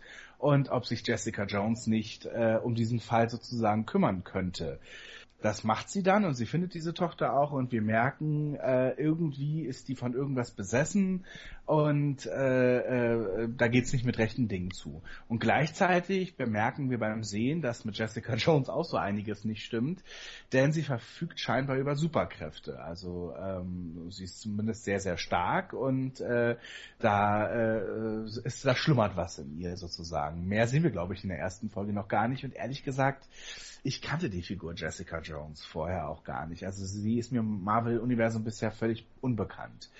Und ähm, optisch ist das Ganze sehr düster, sehr ähm, sehr dunkel und auch so ja es ist schon sehr palpig also mhm. wir hatten ja vorhin schon ähm, angesprochen Elroy mit Black Dahlia und Co ich würde noch so Leute wie Raymond Chandler oder so mit reinwerfen. Mhm. Also wir sehen sie halt teilweise, also sie ist nachts halt meistens unterwegs, hat ein Fernglas dabei und hockt auf irgendwelchen Hinterhofbalkonen ähm, und und und äh, hier Jazz. Und Jazz, stimmt, Jazz-Soundtrack, ja. Ja. Und sie lugt ansonsten so, sie sagt auch selber, ihr Job besteht eigentlich nur darin, halt nachts in irgendwelchen abgelegenen Seitenstraßen äh, Fremdgänger beim Vögeln zu fotografieren. Und äh, im Hintergrund knarzt so ein Motel-Logo, also wie man sich halt so klischeehaft vorstellt. Und das äh, hat mir eigentlich am besten gefallen in der Serie. Der Look, die Optik und ähm, so dieses ganze Setting, das Ambiente halt einfach. Ja, also ich hab's so halb geguckt. Es gibt so Situationen, äh, wo ich eine Serie anfange und denke, äh, jetzt guckst mal den Piloten und dann doch irgendwie nur so halbherzig hingucke. Und das war leider so bei Jessica Jones. Eigentlich wollte ich es mir noch angucken in Vorbereitung hier auf heute. Ähm, aber das, was ich gesehen habe, also das kann ich dir eigentlich komplett zustimmen. Atmosphärisch sehr schön. Und äh, die Figur so auf den ersten Blick äh, fand ich auch erfrischend äh, für, für eine Superheldenfigur. Ich kann halt mit Superhelden-Serien generell wenig anfangen. Also ich gucke das auch selten und, und äh, das Einzige, wofür ich mich nochmal irgendwann erwärmen werde, ist glaube ich Gotham und äh, vielleicht aber Jessica Jones auch. Also ich werde nochmal dem, dem Piloten eine Chance geben. Wie gesagt, das äh, ist jetzt alles nicht negativ gemeint, dass ich nicht, nicht richtig hingeguckt habe oder so, sondern äh, ich glaube, dass das könnte mir gefallen und ja, die Basis, die ist eigentlich, die ist eigentlich sehr schön. Also es ist auch, glaube ich, eine relativ unkonventionelle Superhelden-Serie. Glaube ich auch. dadurch, ja. ja. Und gerade deswegen könnte sie mir gefallen oder auch Leuten, die, die dann eben, ja, nicht so was gucken wie Flash oder Arrow. Ja, genau. Also zumindest so scheint es, ja, scheint auch tatsächlich der Drama-Aspekt ziemlich weit im. Zu sein. Also das, ja. den, den Eindruck hat man auf jeden Fall beim Piloten. Ich werde auch dranbleiben. Äh, ich finde aber auch, äh, dass es für eine Netflix-Serie ganz schön doll nach Network aussieht. Kannst du das mhm. auch so sehen? Also ich finde so ein klein wenig, auch weil wir jetzt nun in der ersten Folge nun gleich diesen speziellen Fall haben. Also man lernt erstmal natürlich die Figuren kennen und so, dass zehn Minuten vergehen, bis dann eben so die Eltern an die Tür klopfen und sagen, wir hätten da einen Auftrag und dem geht sie dann nach. Soweit ich weiß, ist es auch äh, schon äh, procedural-lastig. Mhm. Also ich hatte mir nur mal die Inhaltsangaben durchgelesen und es ist glaube ich schon so, dass es in jeder Folge äh, ein Fall gemacht wird und dann hast du wahrscheinlich einen übergreifenden Handlungsfaden. Finde ich noch. für Netflix relativ ungewöhnlich. Ja, richtig. Ich hatte ja Daredevil auch mal angefangen und so drei, vier Folgen gesehen, was ja ähnlich, ähnlich war. Also auch, es wurde ja auch gefeiert, genauso wie Jessica Jones jetzt. Und äh, es war aber auch äh, schon Network-mäßig, kann ich mich zumindest daran erinnern, mhm. ja. Also es war, es war äh, auch besser als so diese typischen CW äh, Superhelden-Serien. und auch deutlich anders als das, was ich jetzt gerade zu äh, Supergirl gehört habe. Aber eben auch ähm, mit, mit abgeschlossenen Fällen teilweise. Ja. Ja, gucken wir mal. Schade, also das wäre ja. jetzt äh, für vielleicht Fans oder so, die schon längst durch haben. Hm. Wir haben es jetzt leider nicht erst. Ja, das ist halt, ja. Aber nicht unser typisches äh, Genre einfach, ne? Ja. Vielleicht, wahrscheinlich, wahrscheinlich, ja, guckst du sonst eine Serie außer Supergirl, eine Superhelden-Serie? Nee, und Supergirl fing ja jetzt auch gerade erst an. Ja, genau. Also bei mir könnte ich mir vorstellen, ähm, dass es dann so sein wird, dass mich diese Superhelden Fähigkeiten stören werden. Also dass ich sage, die Serie hätte für mich super funktioniert als Drama, wenn du dieses ganze Springen und Kämpfen weglässt. So ging es mir dann eigentlich bei Daredevil. Ähm, ja, mal gucken. Ja. Ich frage mich gerade zu was man am besten äh, überleiten könnte von, von, von Jessica ja. Jones aus.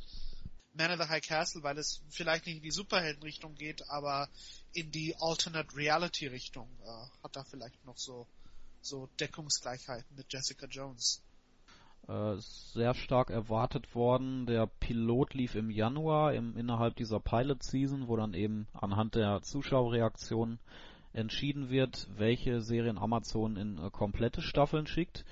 Ähm, Man in the High Castle war bis dato der erfolgreichste aller Pilots. Also sie haben ja schon mehrere von diesen Pilot Season, seit Jahren machen die das schon.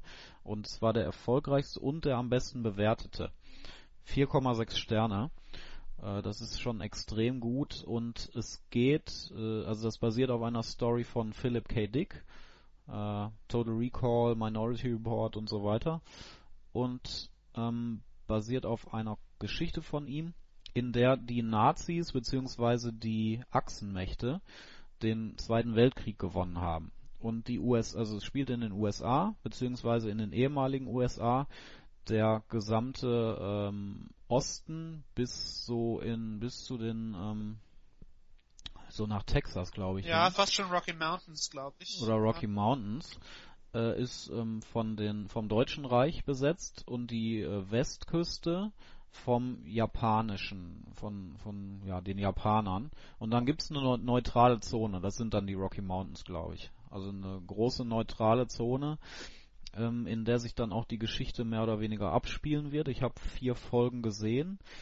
Es gibt mehrere Handlungsstränge. Ähm, einer spielt eben im Deutschen Reich, einer spielt bei den Japanern und einer spielt in diesem äh, in dieser neutralen Zone. Und es geht letztlich darum, um, äh, also sie, man begleitet einerseits Saboteure beziehungsweise vermeintliche Saboteure, die alte Filmrollen finden, beziehungsweise da ja zumindest die in die Hände äh, bekommen, auf denen Bilder sind, die ein ganz anderes Ende des Krieges zeigen, nämlich das, das wir kennen, also dass die Alliierten den Krieg gewonnen haben. Und jetzt ist natürlich die Frage, was hat's damit auf sich? Und dieser ominöse Man in the High Castle, der hat angeblich diese Filme gemacht, beziehungsweise verbreitet zumindest. Und es geht jetzt darum, den zu finden und zu suchen. Und das, er soll eben in dieser neutralen Zone leben. Mehr weiß ich zumindest noch nicht. Also da hat man so ein bisschen auch so ein mystisches äh, Element drin. Dann geht's um, ähm, um einen Obergruppenführer, so heißt er, äh, der äh, ein Nazi-Obergruppenführer, äh, der versucht eben äh, diese ja, diese Sabotage oder die diese ähm, Aufklärung mit den Filmrollen zu verhindern und das Ganze eigentlich auch äh, von japanischer Seite aus. Also ich will das jetzt nicht im Detail auf, aufzählen, weil es zu, zu komplex dann auch doch ist, aber darum geht's eigentlich, um, um diese Filmrollen und darum, dass sie nicht in falsche Hände geraten.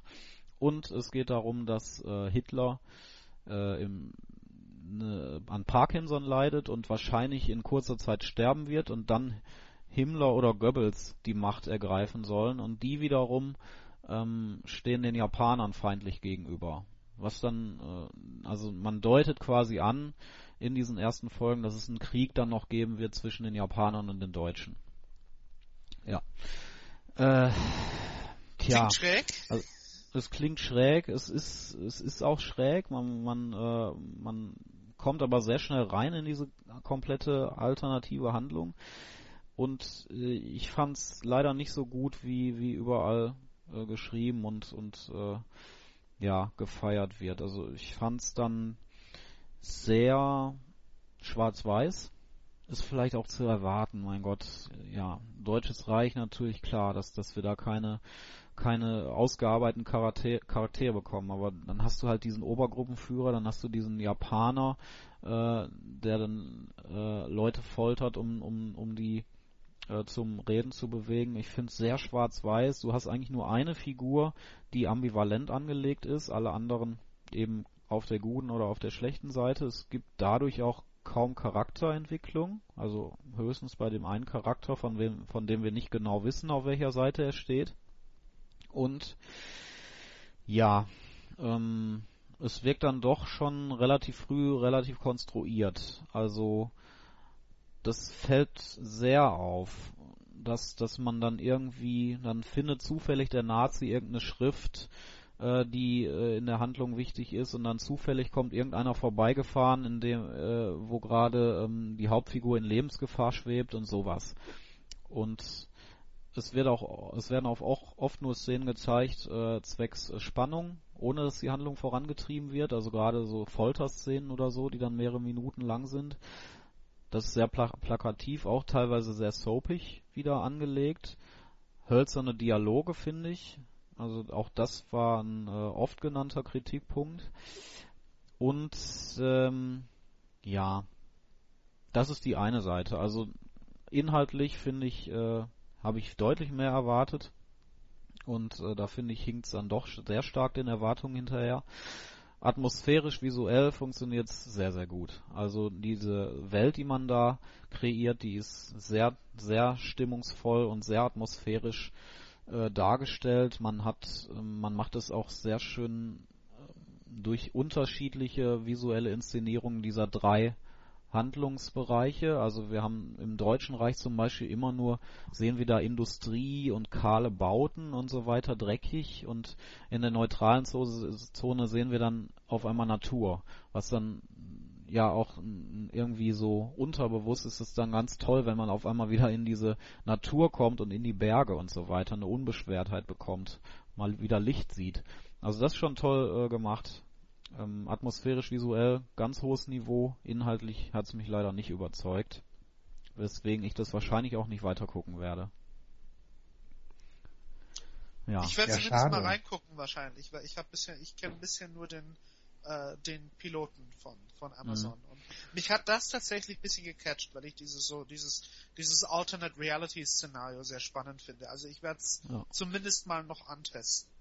Ja, ich bin mir auch sicher, dass das sehr erfolgreich ist. Ähm, ist halt auch da massenkompatibel wirklich äh, konstruiert und angelegt und gedreht. Und äh, ja, gerade in den USA ist dieses Thema ja auch beliebt. Also alte Feinde, Zweiter Weltkrieg und so, da, das habe ich halt auch ein bisschen über. Ähm, ja. Äh, ich bin mir sicher, dass die Serie sehr erfolgreich ist, wahrscheinlich sogar die erfolgreichste für Amazon.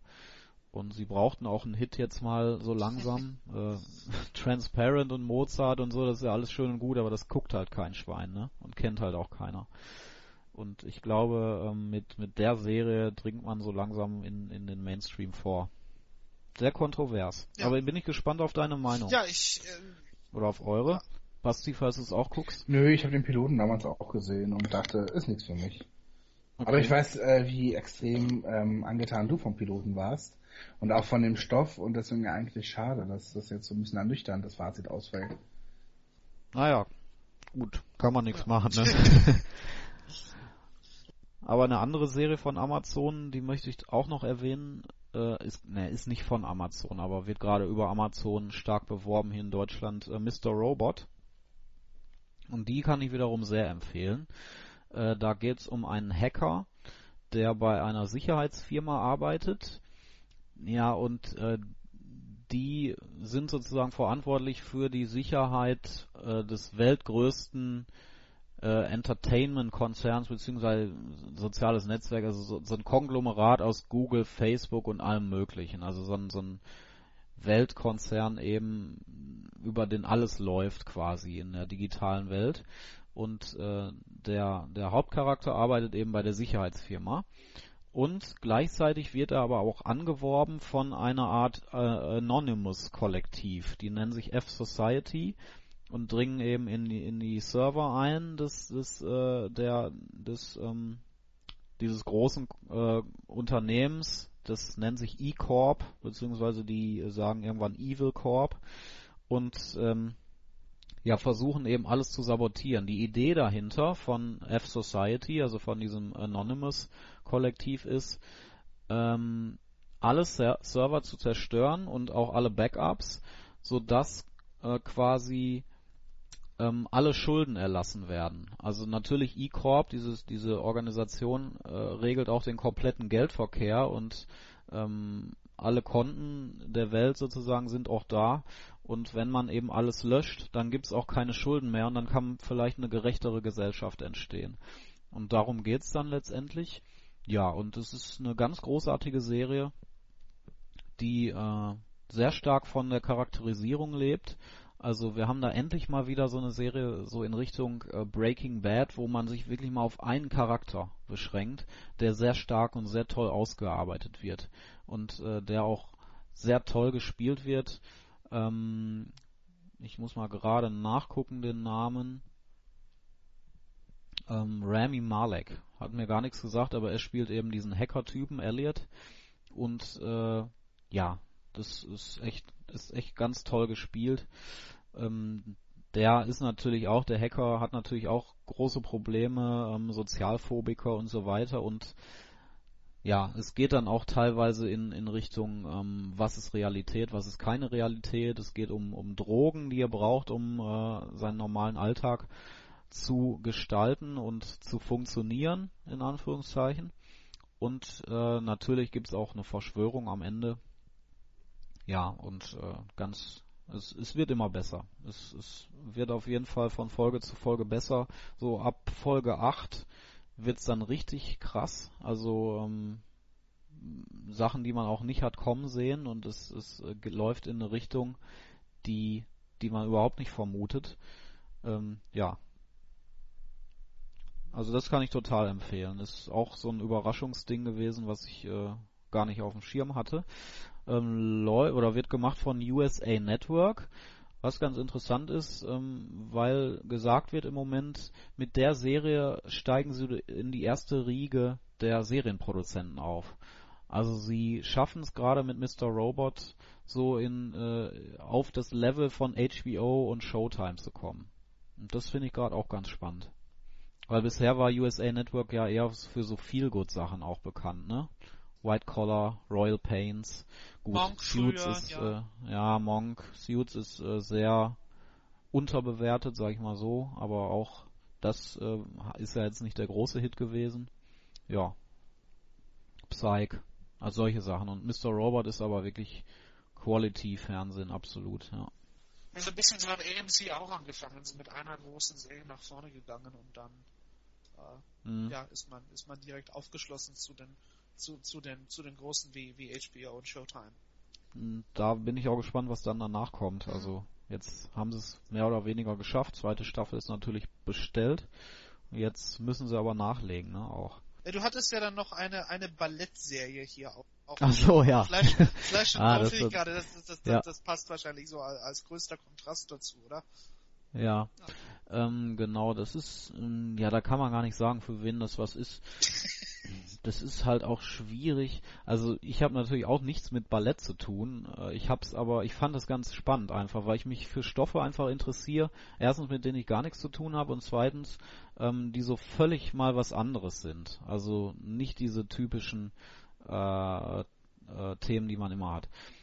Es geht da eigentlich um, um, äh, ja, eine junge Tänzerin, beziehungsweise eine, die die Tanzschule abgebrochen hat schon mal, dann aber irgendwann feststellt, sie möchte doch diesen Traum leben und doch sich äh, als Tänzerin verwirklichen und dann von heute auf morgen aus dem Elternhaus heimlich abhaut und nach New York geht und da eben sich den Castings stellt und natürlich äh, in einem Casting dann äh, genommen wird und zu einer sehr renommierten Schule dann dazugehört. Und letztendlich ähm, geht es dann darum, um die äh, Intrigen, die sich unter in diesem Ensemble dann äh, bilden und die die sie ausstehen muss, weil sie natürlich ein sehr großes Talent hat und ja, das auch die die die äh, Trainer mitbekommen, die dann versuchen sie auszubauen quasi, auch als Marke zu etablieren und das natürlich aber sehr sauer aufstößt bei den bisherigen Protagonisten dieses Balletts. Ja, es ist sowas für Leute, die vielleicht ähm, ja, so Künstlerserien oder Filme mögen. Also ich sag mal sowas wie was von Woody Allen kommt irgendwie. Also Manhattan zum Beispiel oder äh, was moderneres in, in der Richtung wäre Francis H.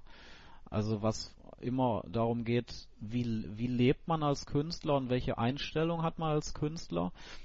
Wie, wie schafft man es, seinen Traum zu leben? Ne? Also diese Sachen. Ja, so ein bisschen ist es auch wie Black Swan. Das ähm, war ja mit, das war ja ein Hollywood-Film mit, äh, mir fällt der Name nicht ein. Egal. Ja, Natalie Portman. Genau, ja. Damit wurde es auch verglichen. Ich finde bei dem Film, ja, da hat man eigentlich, da war es ja nachher nicht mehr realistisch. Aber Black Swan ist dann so ein bisschen ins Fantastische abgedriftet, um irgendwie ein cooles Ende zu finden oder so. Äh, während das natürlich komplett äh, dramaturgisch ordentlich gemacht ist und äh, bodenständiger ist und, und ich finde auch interessanter ist.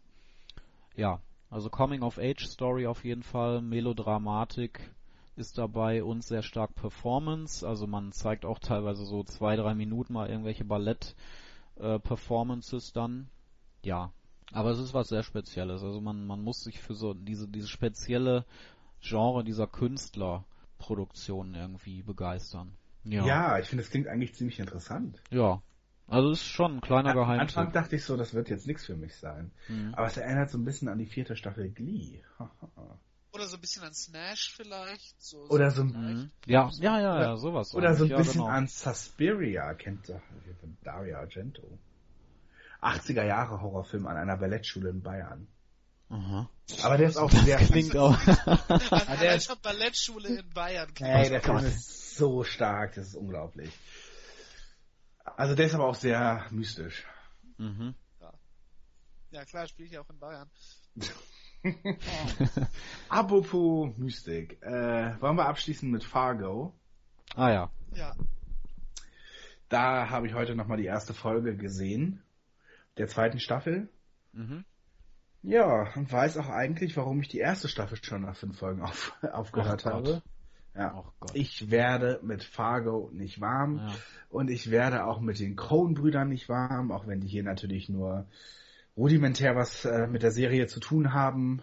Nee, ich, ich mag einfach, ich mag einfach die Art zu erzählen nicht und ich kann mit Fargo, also ich fand die erste Staffel noch ganz, am Anfang dachte ich noch, ja, das ist irgendwie ganz hübsch, aber irgendwie ertappte ich mich dabei, wie ich dann doch immer mehr mich durch die Folgen gequält habe.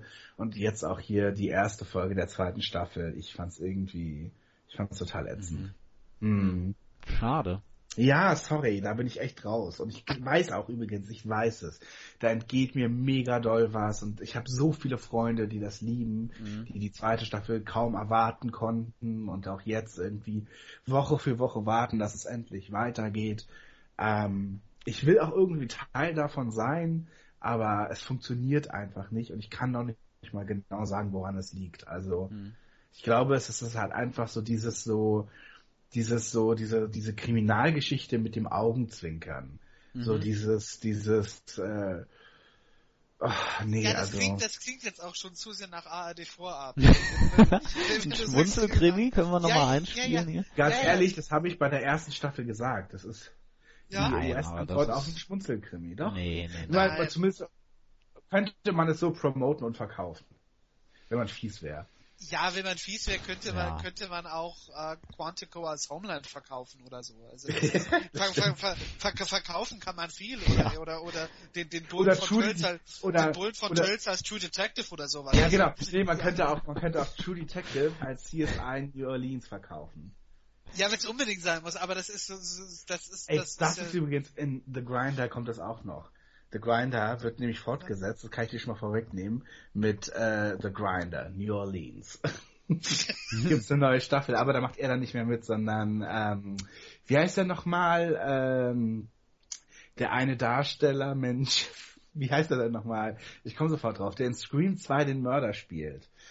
Der auch in der Serie mitspielt, den ich aber, die ich nie gesehen habe mit ihm. Na, das finde ich jetzt nicht. That, that guy from The Thing. Ja, der, der Typ. Äh, Timothy Oliphant. Ah ja, Oder Oliphant oder wie auch immer. Oliphant. Der hat doch nicht in, in äh, Scream mitgespielt. Der hat in Scream 2 den Mörder Echt? Mickey, ja. Okay. Und jetzt in, ach so, du meinst es nicht in der Scream-Serie, ne? In einer anderen Serie. Ja. Justified. Und Deadwood.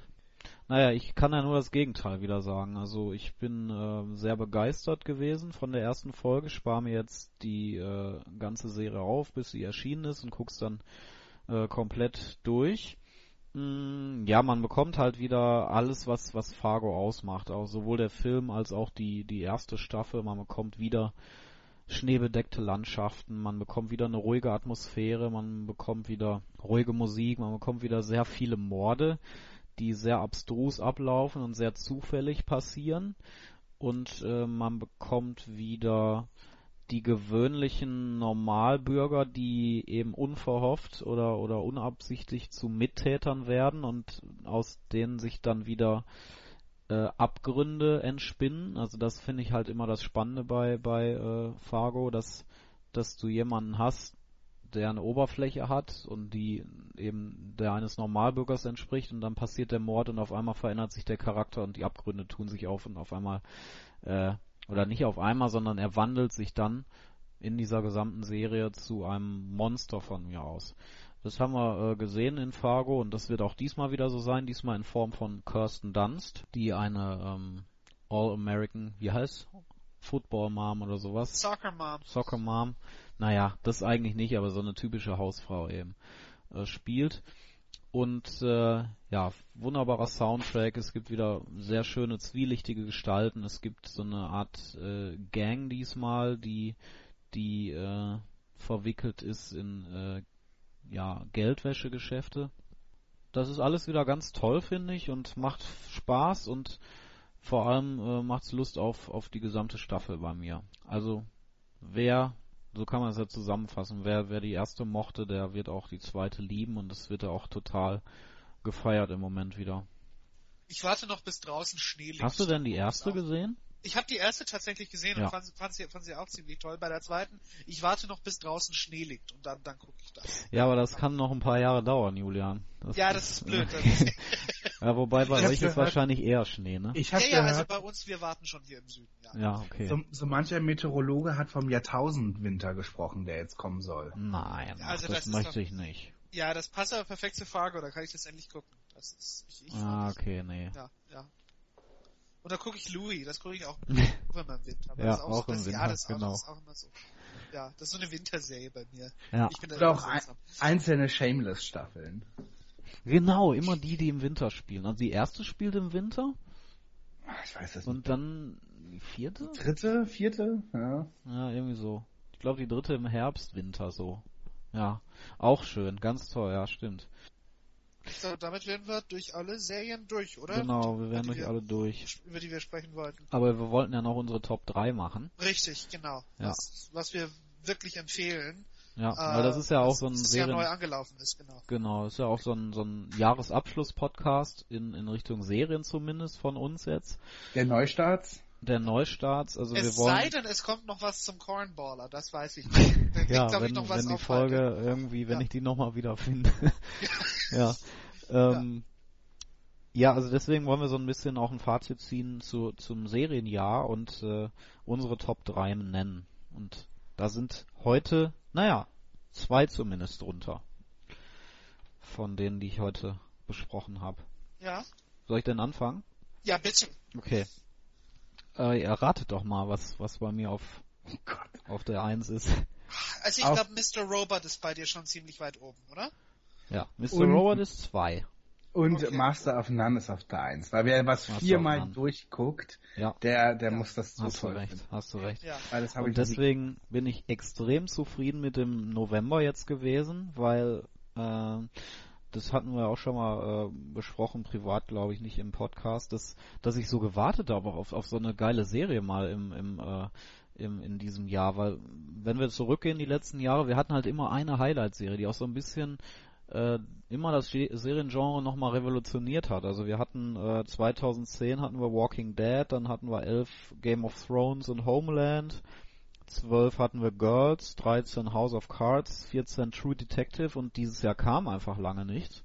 Und jetzt bin ich richtig froh, dass das Master of None kam, äh, das für mich schon äh, was, was, also vieles neu macht und vieles so macht, wie ich es noch nie gesehen habe in der Serie.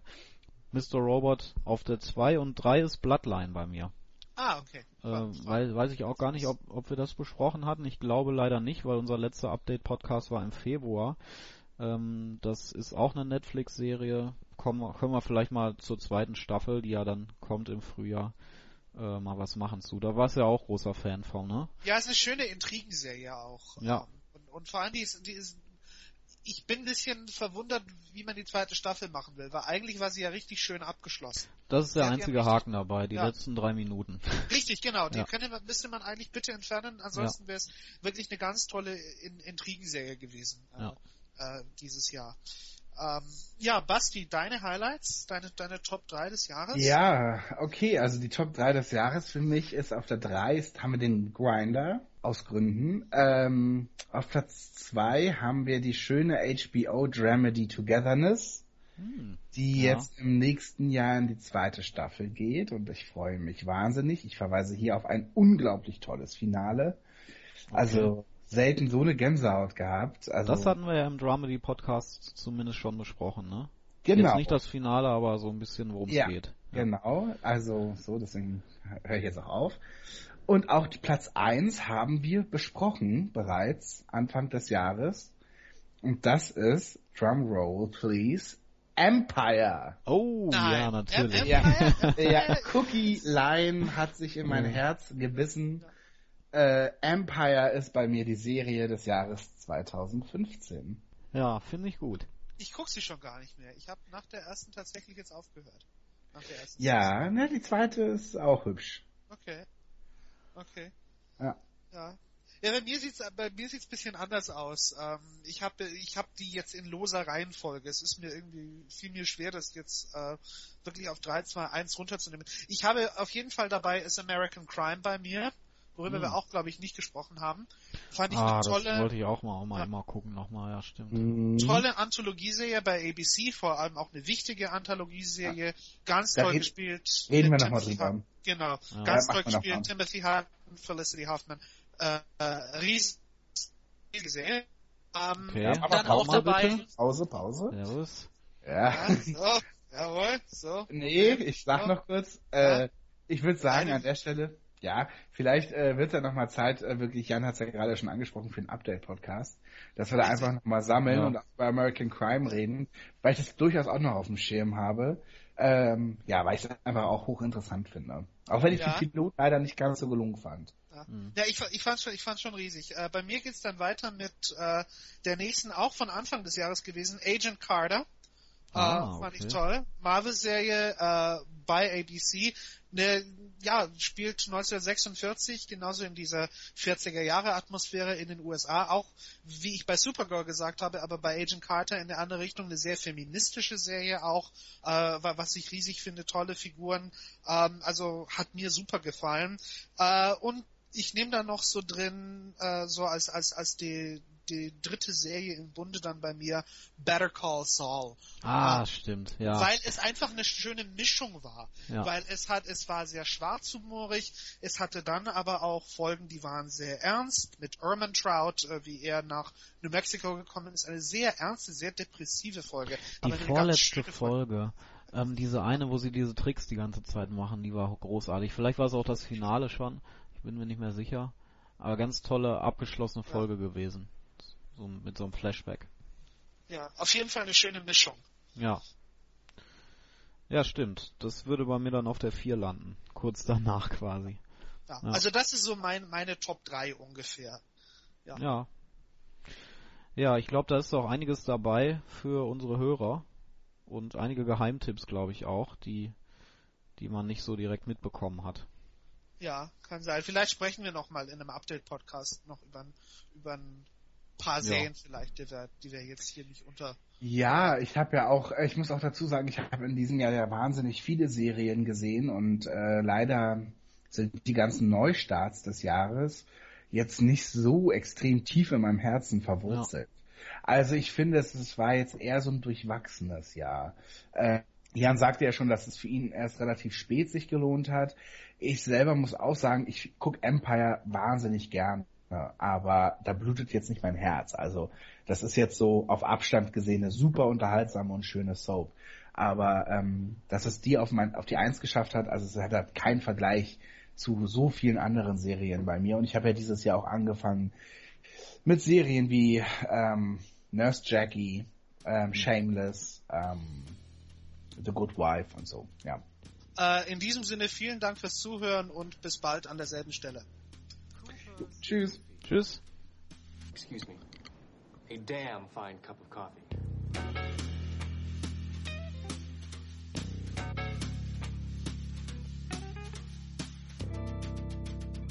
Coopers Café.